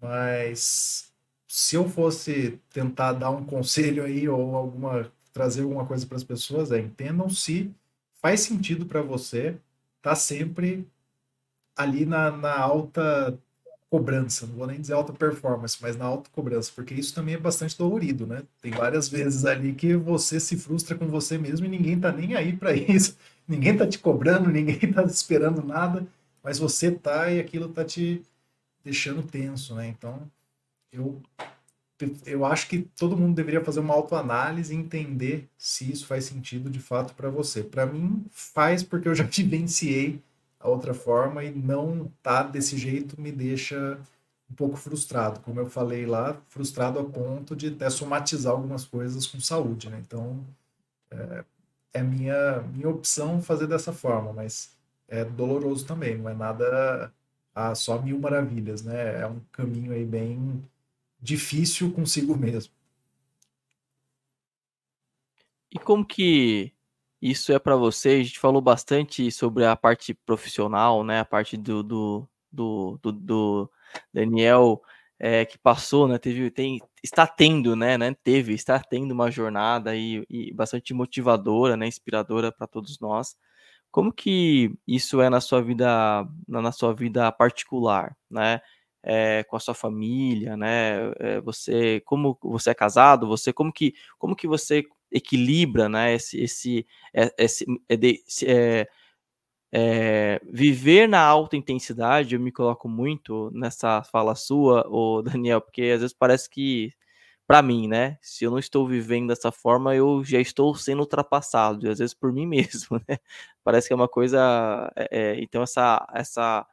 Não sei, essa automotivação, é isso que a gente está tá conversando, mas é, nem sempre isso é, é para todo mundo, né? E às vezes as pessoas, a gente convive com pessoas que podem ter um outro tipo de pensamento. Na sua vida particular, né? Como que você equilibra isso, né? Como que é isso é, no, no, no, dia a dia, né? E até porque um parênteses aqui, também, no regra de três, a gente tenta também, né? A gente entende dessa forma, né? Que o profissional e, e o pessoal eles coexistem, né? E, e, e muitas vezes a gente, é, eu não sei se é por metodologia, né? Ou por uma questão também de facilidade, a gente sempre tenta separar, né? Isso aqui é o profissional, isso aqui é, é, o, é o é o pessoal, né? Até pode ter uma lógica para ensinar, mas não é a lógica da vida, né? No, no, no meu modo de, de, ver aí, né? Falando particularmente. Como que é isso para você, né? Não, legal. Tem, tem um diretor lá na empresa que eu trabalho que ele fala isso, né? Seria ótimo que a hora que eu passasse o crachá ali, esquecesse totalmente quem, quem tá lá fora e vivesse só aqui dentro. Né? Mas nunca vai dar para ser assim. Mas eu, acho que um ponto bem importante para mim, pensando em viver dessa forma, né, da intensidade e tal, é em casa ser super ao contrário. Então também é uma intensidade extrema de viver, né, o, o agora, o aquilo. Então por exemplo, né, eu é muito raro eu trazer alguma coisa do, do meu trabalho oficial para casa para fazer em casa. Assim, eu não acho que isso é algo normal e não adianta quem também queira me convencer do contrário, porque é, é o jeito que eu, que eu lido com isso.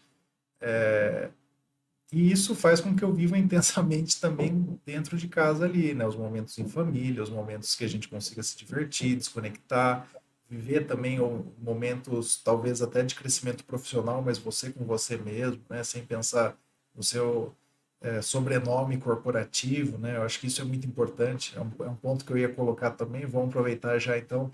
Nunca eu, eu acho que eu quis né, ter ali o, o vírgula do da empresa tal, do lugar tal. Eu sempre quis ser reconhecido como eu mesmo, né? Até tem um, tem um grande mentor que ele colocava lá né, o nome dele, embaixo, como a gente está com os nossos arrobas aqui, ele colocava himself, né, que é ele mesmo.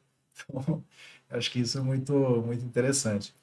Então, um ponto para mim super especial, assim, importante é viver esses momentos bastante separados, né? Você, quanto funcionário, entregando o máximo que você pode, você, como profissional, também, né, entregando tudo que você pode, mas não simplesmente naquele momento. Então você nunca vai jogar todos as suas é, os seus ovos numa cesta só. Né? Você vai sempre estar tá com diversas opções ali porque você constrói isso, né? Isso é uma construção constante.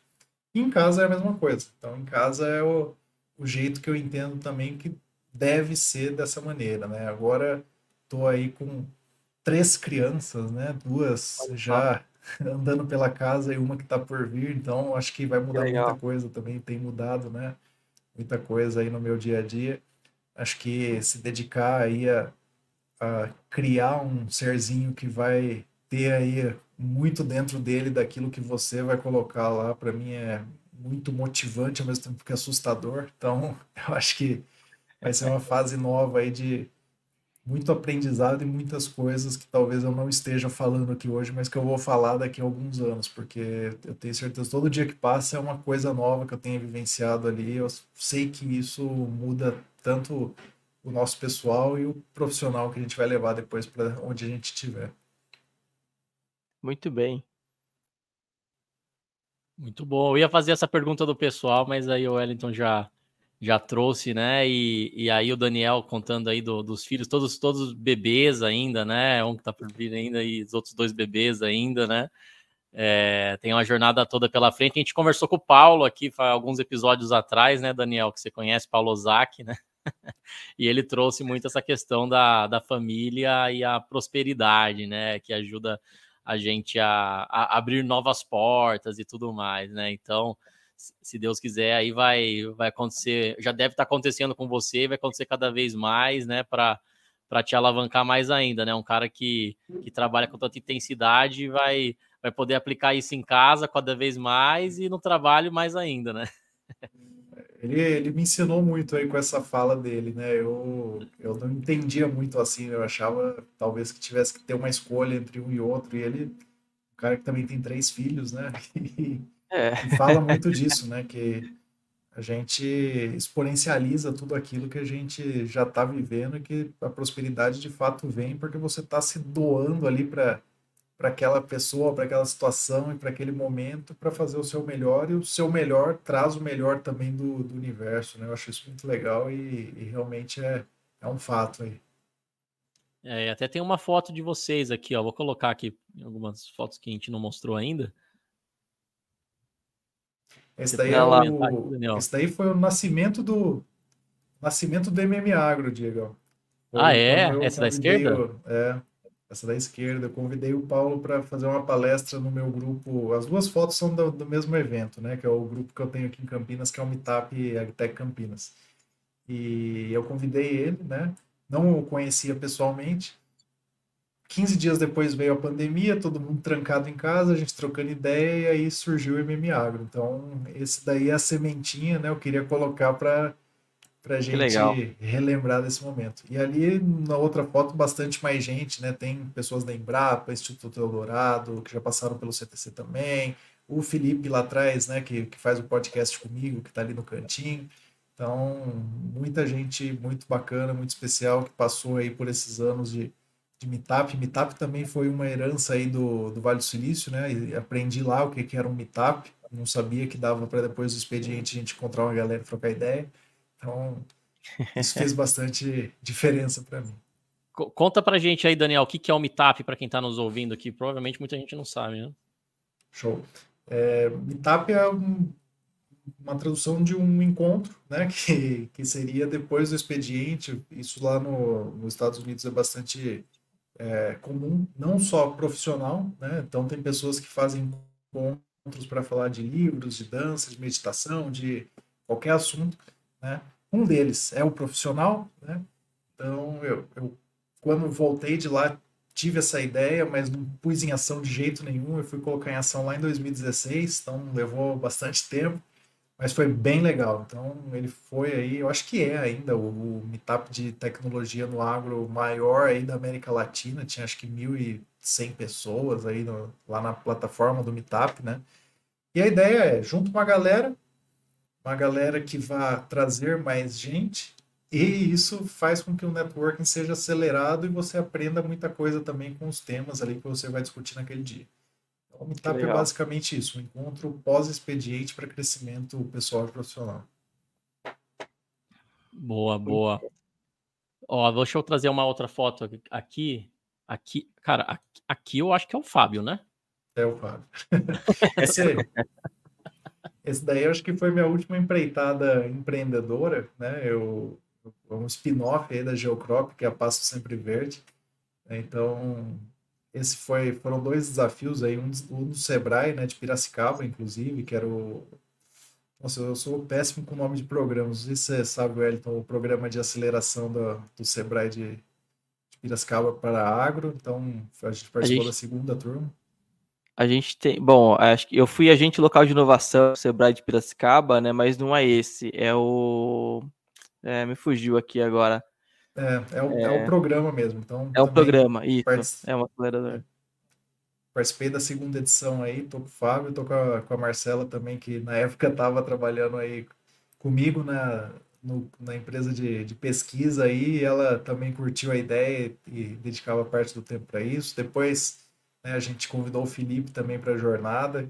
Então, na foto da direita aí, um pouco mais madura, né, a, a ideia. E depois foi uma ideia que o Felipe e o Fábio tocaram aí, eu saí fora, né? Foi, foi quando eu entrei no CTC, aí eu abri mão aí desse mundo empreendedor e eles começaram a, a tocar, mas infelizmente a empresa não, não vingou, né? Como a gente fala, teve pandemia, teve um monte de coisa aí, mas ela acabou ficando pelo caminho. O Felipe está empreendendo numa outra jornada aí, ele está mexendo agora com crédito de carbono, né? Principalmente ligado a carbono solo.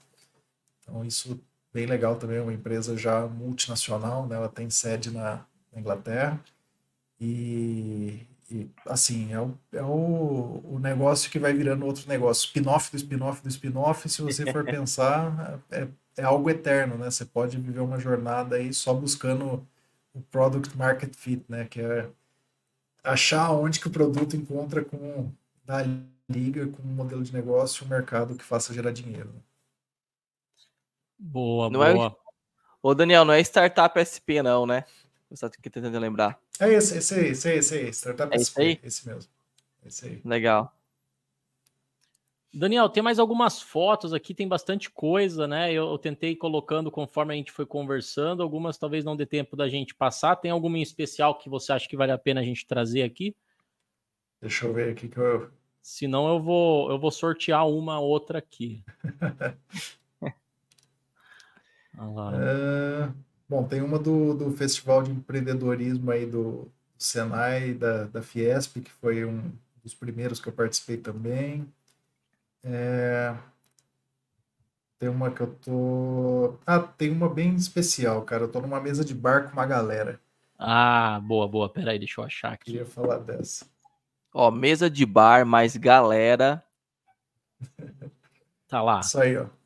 Isso aí é o seguinte: esse era meu grupo né, de a gente chamava grupo de coworking, mas na verdade era o, a, o que se chama, quando você não sabia o que era um mastermind, se chamava grupo de coworking, isso aí é lá 2015, e era a Associação Campinas Startups, você aplicava para ela, virava um associado, você passava por uma triagem e você podia entrar num grupo desses, que era de peer mentoring, né? Então, você ia lá, trazia seu problema, e uma galera vinha e trazia o que eles já tinham passado naquilo e isso poderia te ajudar a tomar melhores decisões. Então, aí pessoas muito bacanas aí que, que até hoje estão ainda na minha rede de contatos, né? Não existe mais o, o grupo, mas são pessoas que me ajudaram muito no meu crescimento profissional e pessoal daquela época.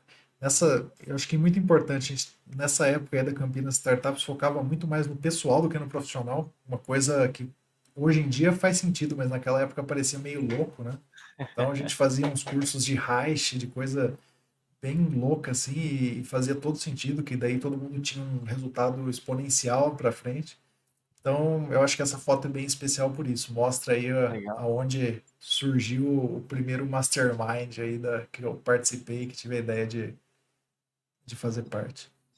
É isso aí. Mais para frente criou-se o MM Agro, graças à sua iniciativa lá com o Paulo, né? Foi um dos idealizadores aí de convidar a gente lá no início. Mas eu gostei aqui da ideia, da sugestão. A gente pode fazer algumas versões dos encontros mais à noite, né? E ter uma cerveja, alguma coisa. Com certeza. É o jeito que fica mais produtivo, cara. Legal, porque não dá para não dá para tomar cerveja domingo de manhã, né? As, então, às até dá, né? Mas vai ficar meio estranho. É, até dá, até dá, mas aí vai, vai, vai contra é. o resto da programação, né? Não, não, não, vai ajudar muito o restante do dia. É só não falar, Diegão, que é domingo de manhã, não tem horário nada, a gente está ali, ó, tá tudo certo. Só faltou o Daniel falar que essa foto é de um domingo de manhã, né? Das 8 da Não, isso era um happy hour de final de ano, desses é. que a gente passou por vários agora. Show. Tem uma show. outra foto que eu queria, Diegão, que hum, é eu de capacete, junto com o senhor aí. Essa aqui. Cara, essa legal. cara.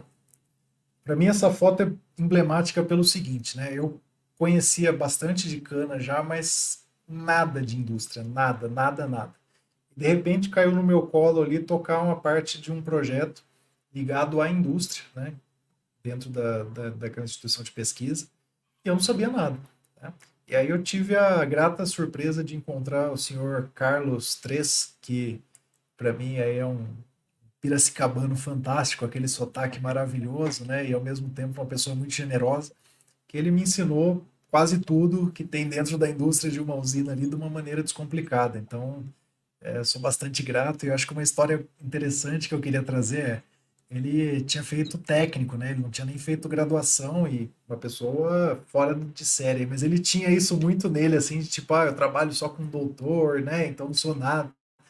E aí a gente teve a ideia de criar para ele a alcunha de Doutor Usina. Então, se você procurar no Instagram aí Doutor Usina, ah, é? você vai encontrar o Instagram que a gente criou para ele com as frases dele mesmo de, de sucesso massa, e tal. É muito, muito legal, bom. cara. Então, vou seguir o Doutor Usina aqui. Segue aí o Doutor Usina que ele é um ser humano fantástico mesmo. Então, uma pessoa que me trouxe aí muito não só aprendizado técnico, aprendizado também de pessoa boa de ser, né? De ser uma pessoa que entrega para o mundo e consegue coisas em troca. Show de bola, show de bola. Foi, foi um, um, um dos seus mentores aí, com certeza, e muito conhecimento, né, Daniel? Com certeza, com certeza. É... Já indo aqui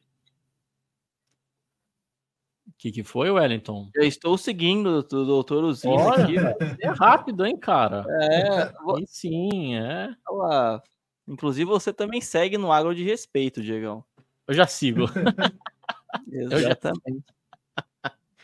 Eu tenho outros Instagrams para seguir, então. Legal, Tem... legal. Tem uma coisa que eu queria deixar também, uma foto da formatura, cara. Que isso é, é algo que. Ah, peraí. Eu, eu, eu quero deixar de mensagem para os nossos ouvintes e espectadores. Essa aqui? Essa daí. Tem, tem até as duas, tem a do Festival de Empreendedorismo também, mas a da formatura somos quatro sujeitos dentro da sala do diretor nos formando. Né? E por que isso? Eu me formei um semestre fora de fase porque tomei pau numa disciplina lá, né, no começo da graduação e não consegui retomar isso. Eu achava uma vergonha isso, eu achava uma vergonha eu ter feito fora de fase minha graduação e etc, né? Então, ah, vou colar grau na sala do diretor. E, era cara, de matemática isso... ou não? Era, era, era, era, cálculo 3, cara. Era é. essa linha aí que eu tomei pau minha vida inteira.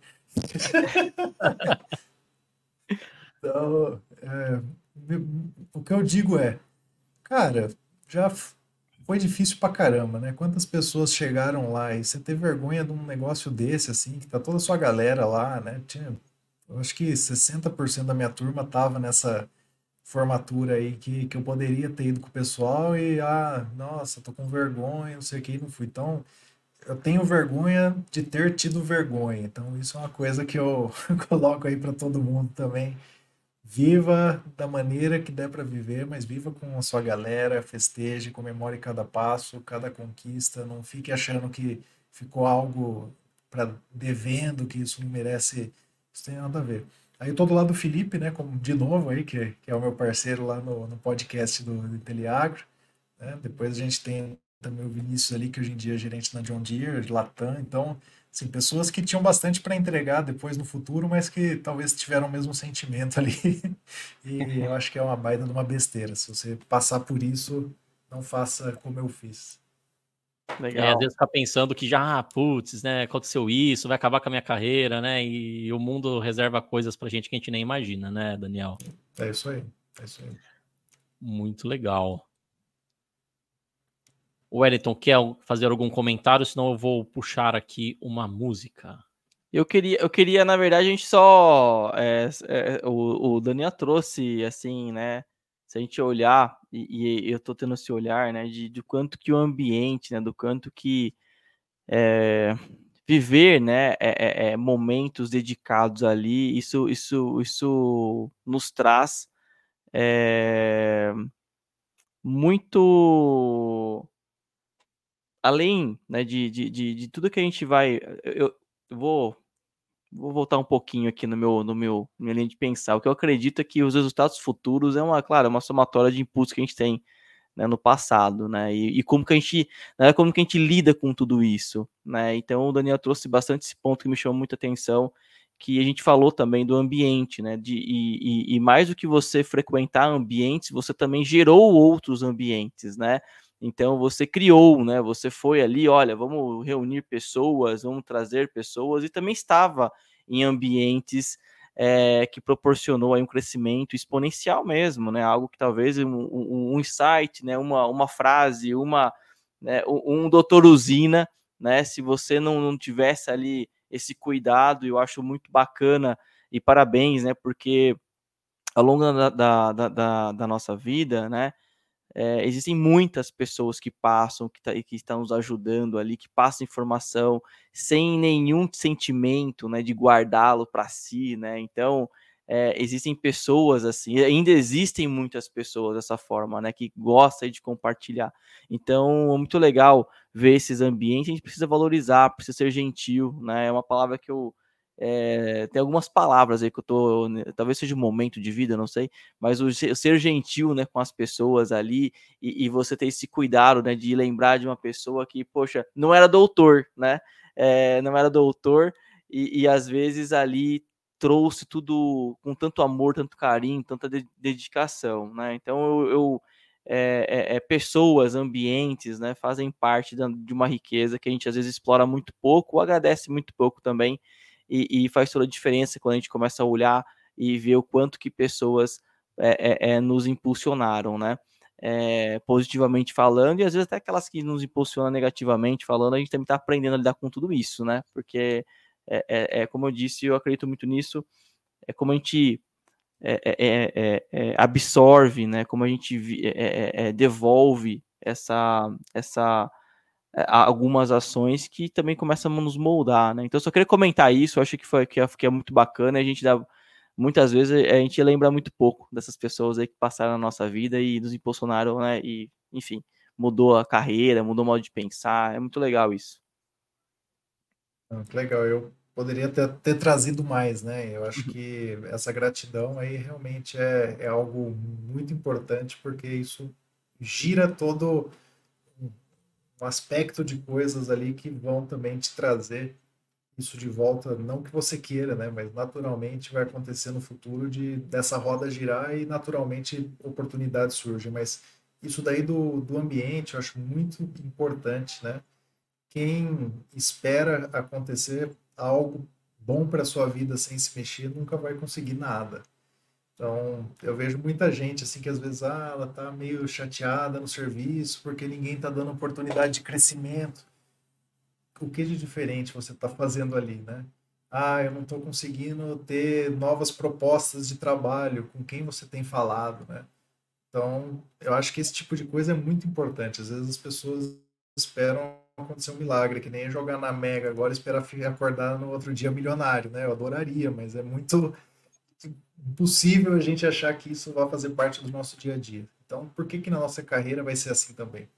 A gente deveria jogar da maneira muito mais sólida de vou construir para colher lá na frente, não vou esperar a sorte acontecer e se não acontecer vou amargar não ter feito nada. Né? Muito bem.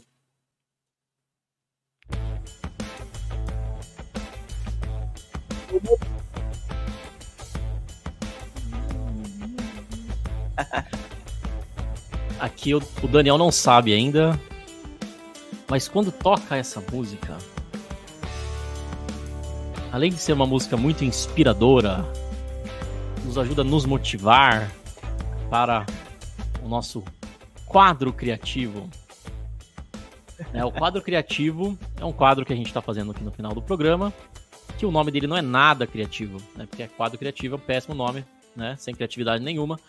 E a gente está mantendo esse nome para abrir o espaço e convidar quem quiser nos dar sugestões. O nome que você sugerir pode estar aqui no nosso quadro criativo. É só mandar por e-mail para a gente. O e-mail está passando aí embaixo na sua tela. Ou nos entrar em contato via Instagram. Já teve colegas que mandaram sugestões né, lá do primeiro episódio. Então, estamos deixando em aberto para que mais é, telespecs aí possam mandar as suas sugestões. E o quadro criativo é o seguinte: é uma entrevista relâmpago, né? Então a gente está né, tá trazendo a entrevista relâmpago dentro do quadro. E essa entrevista relâmpago é muito simples, Daniel. A gente vai querer te conhecer um pouco melhor e a forma que você pensa, trazer aspectos da sua vida cotidiana e tudo mais, de uma forma interessante. A gente vai falar uma palavra, eu vou falar uma palavra, e, e aí você vai me dizer o que que essa palavra, né, o que remete, né, o que que vem à sua cabeça, o que que você lembra. Tá joia? Legal, Você cara. está pronto? Vou Acho que não, mas vamos lá. Boa, boa, vamos lá. Então vamos começar. Daniel, diga pra gente um filme ou série que vem à sua cabeça. Cara, eu tô. eu tô bem devendo desse. Pode ser antigo, pode ser o sentido. último, assim, de uns cinco anos atrás, que você... ou mais. Né? Ou mais. É, eu acho que esse negócio de de estar com criança, etc., te faz ficar meio fora de base. Eu vou trazer um muito tempo atrás, já que a gente trouxe essa coisa de gratidão e tal. Acho que um filme que mexeu muito foi A Espera de um Milagre, né, cara? Um filme totalmente assim que Ó. você ficava impactado quando você assistia, né? Que eu acho que foi o primeiro filme que eu chorei, esse daí, por isso que eu me impactei. Então, isso Oh, é bem revelações. antigo, Profundo. bem antigo, mas Legal, legal. Emocionante, emocionante isso tem a filme, ver né? com isso. É aquele filme que se você não chora, você fica disfarçando que você tá, não é? Você, ah, eu tô com o nariz escorrendo, eu vou no Isso, banheiro ali. Só parece que você é psicopata, né? É, ou não, né? Ou você olha, tá todo mundo chorando e tem um cara assim, tipo, rindo. É, Olha, é um filme de 99, hein? 99. Minha vida Depois- naquela época. O filme saiu depois, então, que o Daniel já criou o primeiro site dele. Isso aí, isso aí. Foi 97. Um ano depois. Não, 98, 98. Eu tava na segunda é. série. Legal. Muito bom. Daniel, uma música. Música. Ah, eu, eu, ia, eu ia falar a mesma música que eu falei no podcast do Paulo, né? Mas. Cara, Pô, mas tá todo mundo muito- copiando, né? As mesmas coisas. Pode falar. Se é uma música que significa pra você. Não, eu escuto muito eletrônico, cara. Então, eu. Desde as antigas. Lá era a música antiga favorita, né? É, eu acho que. Sei lá. Atualmente, aqui tô até entrando no Spotify pra colar, vou ser sincero. Ver o que eu tenho ouvido que me. traga. É, Olha só, você pegou de calça curta, mas vamos. Ah, Tem uma música. É uma música bem doida, assim, mas é, me lembra praia, me lembra eletrônico, me lembra good vibes. Eu não sei o nome da música, mas é aquela que fala do várias queixas lá, mas ah, não sei se já ouviram várias queixas de você, tá, tá, tá. Acho que chama isso a música, cara, mas o remix do Vintage Culture. Acho que é legal pra caramba, me remete pra beira do mar, tomando uma, vendo o pôr do sol, tudo dando certo. Aí Boa. sim. Muito bom. O próximo item é um prato de comida. Prato de comida, pizza. Que sabor? Qualquer dia. Todos. Aquela que o cara liga e fala, viu, eu quero uma de todos os sabores. né? O cara pizza. Eu sou aquele cara que quando tá sozinho, assim, que eu vou viajar, é pizza todo dia. Se eu estiver sozinho em casa, é pizza. Pra fazer pizza, adoro pizza, é isso. Show. Show, show. Eu gosto muito de pizza também, é uma boa escolha. Inclusive, tô com fome já, tô quase pedindo uma pizza daqui a pouco. Já, Oh. entra no iFood aí. É, daqui a pouco eu vou entrar no iFood. Um lugar. Um lugar. Ah, esse é o lugar que, que mudou pra mim, né? Acho que o Vale do Silício, especial. Eu fiquei em Mountain View, mas acho que São Francisco é mais o, o lugar assim, que as coisas acontecem. Pra mim é onde mudou o rumo, assim. Fui um, voltei outro. Acho que, que é por isso. Muito bom. E o último item, um elemento agro. Elemento agro? O que seria um elemento agro? O que tiver a cabeça. Um satélite? Oh! Que é, tá até aqui, ó. Ah, aí, Ah ó. lá! Revelações aqui, hein? Revelações. Legal. Uma tatuagem do mestrado, uma do doutorado. Essa foi do mestrado ou do doutorado? Foi do mestrado, essa aqui. E no doutorado? Agora tem que mostrar, né, cara? Mais legal ainda. Não tá em nenhum lugar obsceno, né? ah, legal. Ah, top, top. O mapa do Brasil com cana de açúcar dentro. Que legal. Da hora. Revelações, revelações. é, isso aí, cara. Muito bom, muito bom. É isso aí, Daniel Duft. Muito obrigado, cara, por ter aceitado o convite. Um, um pai novo aí com, com, com as crianças para cuidar, com um monte de coisa, com um monte de atividades, e é mesmo assim descolou duas horas aí para a gente bater esse papo. Então, sou muito grato. Né? O primeiro convidado que não é agrônomo, o primeiro de muitos aí que veio falar da engenharia agrícola para a gente, trazer muito mais luz para quem quer seguir essa carreira. Cara, sensacional, cara. Tô, tô muito animado aí com, com a série de ensinamentos que esse episódio gerou, hein? Obrigadão, cara. Fiquei muito feliz aí pelo convite. Acho que é um, um ambiente gostoso, né, para a gente falar de verdade as coisas como são, né? Geralmente a gente tem que contar aquela história do, da jornada do herói, né? E não tem tempo para contar exatamente as coisas como elas são. Acho que aqui foi muito legal para falar isso e para trazer a realidade, né, para quem está aí no início da carreira ou começando agora a sua graduação, escolhendo a graduação. Acho que é importante para saber que nem tudo são rosas, né?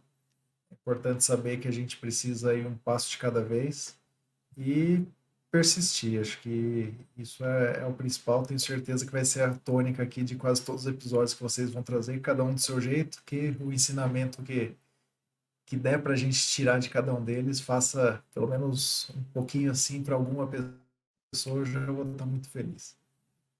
É isso aí. E a gente acredita muito nisso, Daniel, que a, essa, esse combinado, né, de, de, de, ensinamentos, de histórias, né, umas engraçadas, outras outras também, né, quando a gente passa um tempo, né, isso possa agregar muito pra, com, a, com, a, com, as pessoas e para a gente mesmo, né, nós aprendemos muito, eu aprendo muito com cada um de vocês, obrigado, né, como o Diego colocou, também quero, quero agradecer é, esses, essas duas horas é um tempo de dedicação, né? Um tempo também onde nós escolhemos onde nós queremos estar, né? E obrigado por escolher, né? Esse tempo de, de, de, de intensidade, né? Nessas, nesse, é, e compartilhar conosco, né? Acho que é, eu, eu, eu, quando gravei o primeiro, eu também tive essa, essa impressão que você teve, né? Eu fiquei pensando, poxa, a gente fala pouco tem poucos momentos, né, para falar da jornada verdadeira, né? Porque a jornada do herói, ela não é a jornada 100% verdadeira, né? Ela passa aí por, por, ou não ou a gente não conta, né, muita coisa. Então, obrigado por ter também se sentido à vontade por compartilhar e com toda certeza é, cada ouvinte, nós mais uma vez aprendemos muito com você, viu? Espero em breve encontrá-lo, né? Aí perto nós temos é, é, é, tem família muito perto aí de você e a gente, quem sabe, naquele em um barzinho, né? Quem sabe em algum barzinho a gente possa nos reunir e ter um episódio especial com vocês, viu? Obrigado. O Diego precisa arrumar esse, esse encontro aí, Diego. Boa, boa. Ó, já, já mais um, um, compromisso que a gente vai alinhar aí, ó. Uma, uma live experience do regra de três. Isso aí. Show.